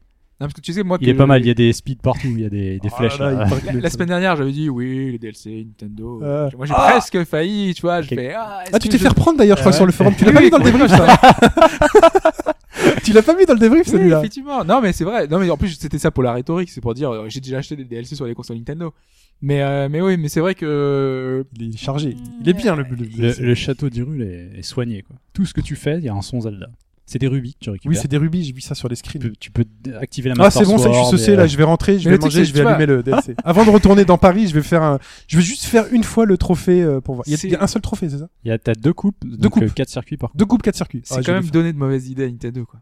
Parce que, Bah ouais, c'est sûr. Non, mais je parce suis... que, non, mais c'est de la bonne qualité. mais le problème, c'est que, du coup, on pourrait en avoir un tous les ans. Bah, pourquoi pas. Un truc comme ça. Bah là, c'est sur 6 mois, ouais. Ah bah, un peu plus de 6 mois. Et après, on tombe dans la même problématique Assassin's Creed ou tout le reste. C'est que ça devient plus unique. Bah, et ils te- du coup, euh, Ils te tiennent jusqu'au prochain. Quoi. voilà. Faut pas que ce soit trop, mais sachant qu'il y a un Mario Kart par génération de console, Oui, mais ils ont la capacité de le faire, du coup, de, de faire un suivi régulier. euh, Oui. il y a un Mario Kart, un- un- une nouvelle ou deux nouvelles coupes par an, pourquoi pas? Et parce qu'ils l'ont déjà fait en plus sur des jeux. Fire Emblem, c'était des DLC toutes les semaines, pendant des Mm. mois. Euh, quand t'es fan, t'achètes, quoi. Et du coup, euh, tu tombes dans la problématique de j'achète tout le temps, quoi. Ouais, mais c'est grosse qualité. Tu te fais plaisir. Après, t'es pas obligé d'acheter. Ouais, tu mais c'est des, des choses que vieux. peut-être autrefois t'aurais eu gratuitement. Dans Mario Kart, pas- c'est pas le cas, mais des fois, t'as des jeux où ils te fournissent souvent des choses gratuites. Et là, c'est de moins en moins le cas. Ouais, et- mais là, fournir gratuitement 8 circuits, En même temps, en Mario Kart, euh, 8 circuits comme non, là, c'est c'est chargé, mais tu débloques plus rien d'emblée de jeu quasiment. Ouais. C'est des persos que tu connais, qui ont été dé- sur lesquels ils ont déjà communiqué avant que ça arrive. Non, comme il n'y a plus cette surprise. Et tout le monde le fait déjà Mais ailleurs. c'est comme les euh, DLC, c'est comme les fameux DLC, enfin add-on de GTA 4, souviens-toi. Des add-ons comme ça, on en veut, on en veut, on en veut un par an, quoi. Ouais, mais là, c'est vraiment un DLC. Il y en a sur PC encore, mais ça reste rare, c'est vrai. Enfin voilà. Ouais, vous m'avez mis la sauce là, je vais, je vais y aller parce que c'est vrai que j'ai fait un peu le flemmard pour découvrir, euh, découvrir Paris, mais euh, ouais. Donc euh, on se retrouvera, on se retrouvera peut-être en ligne sur Mario Kart 8. euh. Ah oui, oui, il faut en faire un. Nous on fait un HBG Play où on joue tous en ligne et je vous insulte pendant que vous me battez. Ah bah oui, on a envie de venir, tiens. en plus, mais trop tu- bon, toi tu m'énerves, toi. Bah là, j'ai pas trop dosé celui-là, je l'ai fait une fois chaque. Donc je, pour l'instant, je saurais pas dire. Bah je suis pas spécialement bon, en fait, je sais pas. Je pensais que c'est vous qui aviez du, du niveau. Ouais. Mais c'est Fudge. Enfin, parce que ouais, que un il- Fudge, jeu il a du niveau, il joue pas mal. Mm. Mais je pensais qu'en fait, euh, vous y avez Bah, déjà moi, joué Kart, euh, non. les anciens. Moi, c'est un peu mon vrai premier Mario Kart. Rappelons-nous, je Mm. ne suis pas Nintendo, moi, c'est Sega. Moi. Bah, personne n'est- Je l'ai aujourd'hui, moi. Personne n'est parfait. Si tu veux, à acheté Sonic, si tu veux. Sonic Boom, vous avez vu Oh, le bug avec le saut là T'as vu le bug avec le saut Et ça, ça fait J'en ai vu quelques-uns, mais. Alors, on, est, Ah. on est totalement dans le sujet de tout à l'heure. On est dans un point de détail qui Ouais. est euh, surinterprété sur. Il y a personne qui a Non, joué. non, non, non. personne. Oui. Non, mais Et si on est dans bugs le que truc. tu vois, là, ça te coupe le gameplay. en fait. C'est vrai qu'on est Ah, dans le mais bâchage de Sonic Boom. là, ça, personne ça, n'y a Mais joué. on est dans le bâchage total, quoi. Mais oui. On n'y a pas joué à Sonic Boom, mais on lui fait des, on lui fait des mauvaises Ah blagues. nous, oui, ah, nous, c'est clair. Non, mais en plus, je suis persuadé qu'il est pas bon. Mais je veux dire, c'est. On est. on est quand même dans le dans le lynchage systématique qui va au-delà du simple Ouais, euh, truc, quoi. C'est- C'est un peu dommage. Non, puis ça, ça va dans le sens où euh, il semblerait qu'ils aient pas envoyé de version presse. Oui. Donc il y a de la, il y a des choses sous le tapis. Oui, alors ça. euh, Mais c'est pas toujours le cas. Enfin, on l'a dit, oui. GTA par exemple, il sera, dé- il sera, il sera vraiment mis le jour J et la presse l'aura pas avant, quoi. Donc euh, Oui, on est dans oui, le oui. même genre d'idée et pourtant on n'en fait pas tout un plat. C'est quand un jeu. Non, mais parce que là, ils communiquent. C'est le problème, c'est qu'ils te disent, on n'a pas envoyé de version presse. Enfin, c'est, ça a été, euh, les gens ont gratté, ils ont été voir ça. et- Oui. Donc là, tu dis, ah, ils aiment pas leur jeu. Enfin, c'est un mauvais signe généralement quand on voit pas Oui, ton jeu à la presse. Signe. Après, dans Après, le il point. sort en même temps que euh, Non, mais- Assassin, World of Warcraft. euh, Après le point, les journalistes qui se plaignent sur Twitter de pas recevoir les jeux gratuitement. Alors ça, en point, en point euh, machin. On l'a pas reçu, c'est dégueulasse. Ils nous forcent à l'acheter, tu vois. Non, j'ai vu des trucs où les mecs disent, euh, ils sont pas gentils, ils nous forcent à l'acheter pour. Bah écoutez les mecs, c'est pas grave. bah après, tu fais un choix, soit tu le testes, soit tu le Tu testes. testes ou pas. tu testes pas. Ils nous forcent à l'acheter. Si on l'a pas envoyé, ils te l'ont pas envoyé. hein. Bah. Ouais. Regardez. Bon. Ouais. Euh, et bien en tout cas, une nouvelle fois, bonne semaine. On se retrouve partout sur bas gauche droite. Dès qu'il écrit au bas gauche droite, tout attaché pour y faire quelque part. C'est Vous nous. mettez like. Mettez like. C'est nous. Parlez-en à vos amis. Euh, faites écouter à votre famille. En tout cas, on se retrouve la semaine prochaine pour un nouveau podcast d'actualité. Et d'actualité, euh, actualité. Et on, on parlera d'un truc particulier qui était assez cool. Ouais. Ah Voilà. oui. On fera des débriefs. On fera des débriefs de trucs vraiment assez cool. Donc euh, ne ratez pas la semaine prochaine. À la semaine prochaine. Bye bye. Ciao. Salut à tous.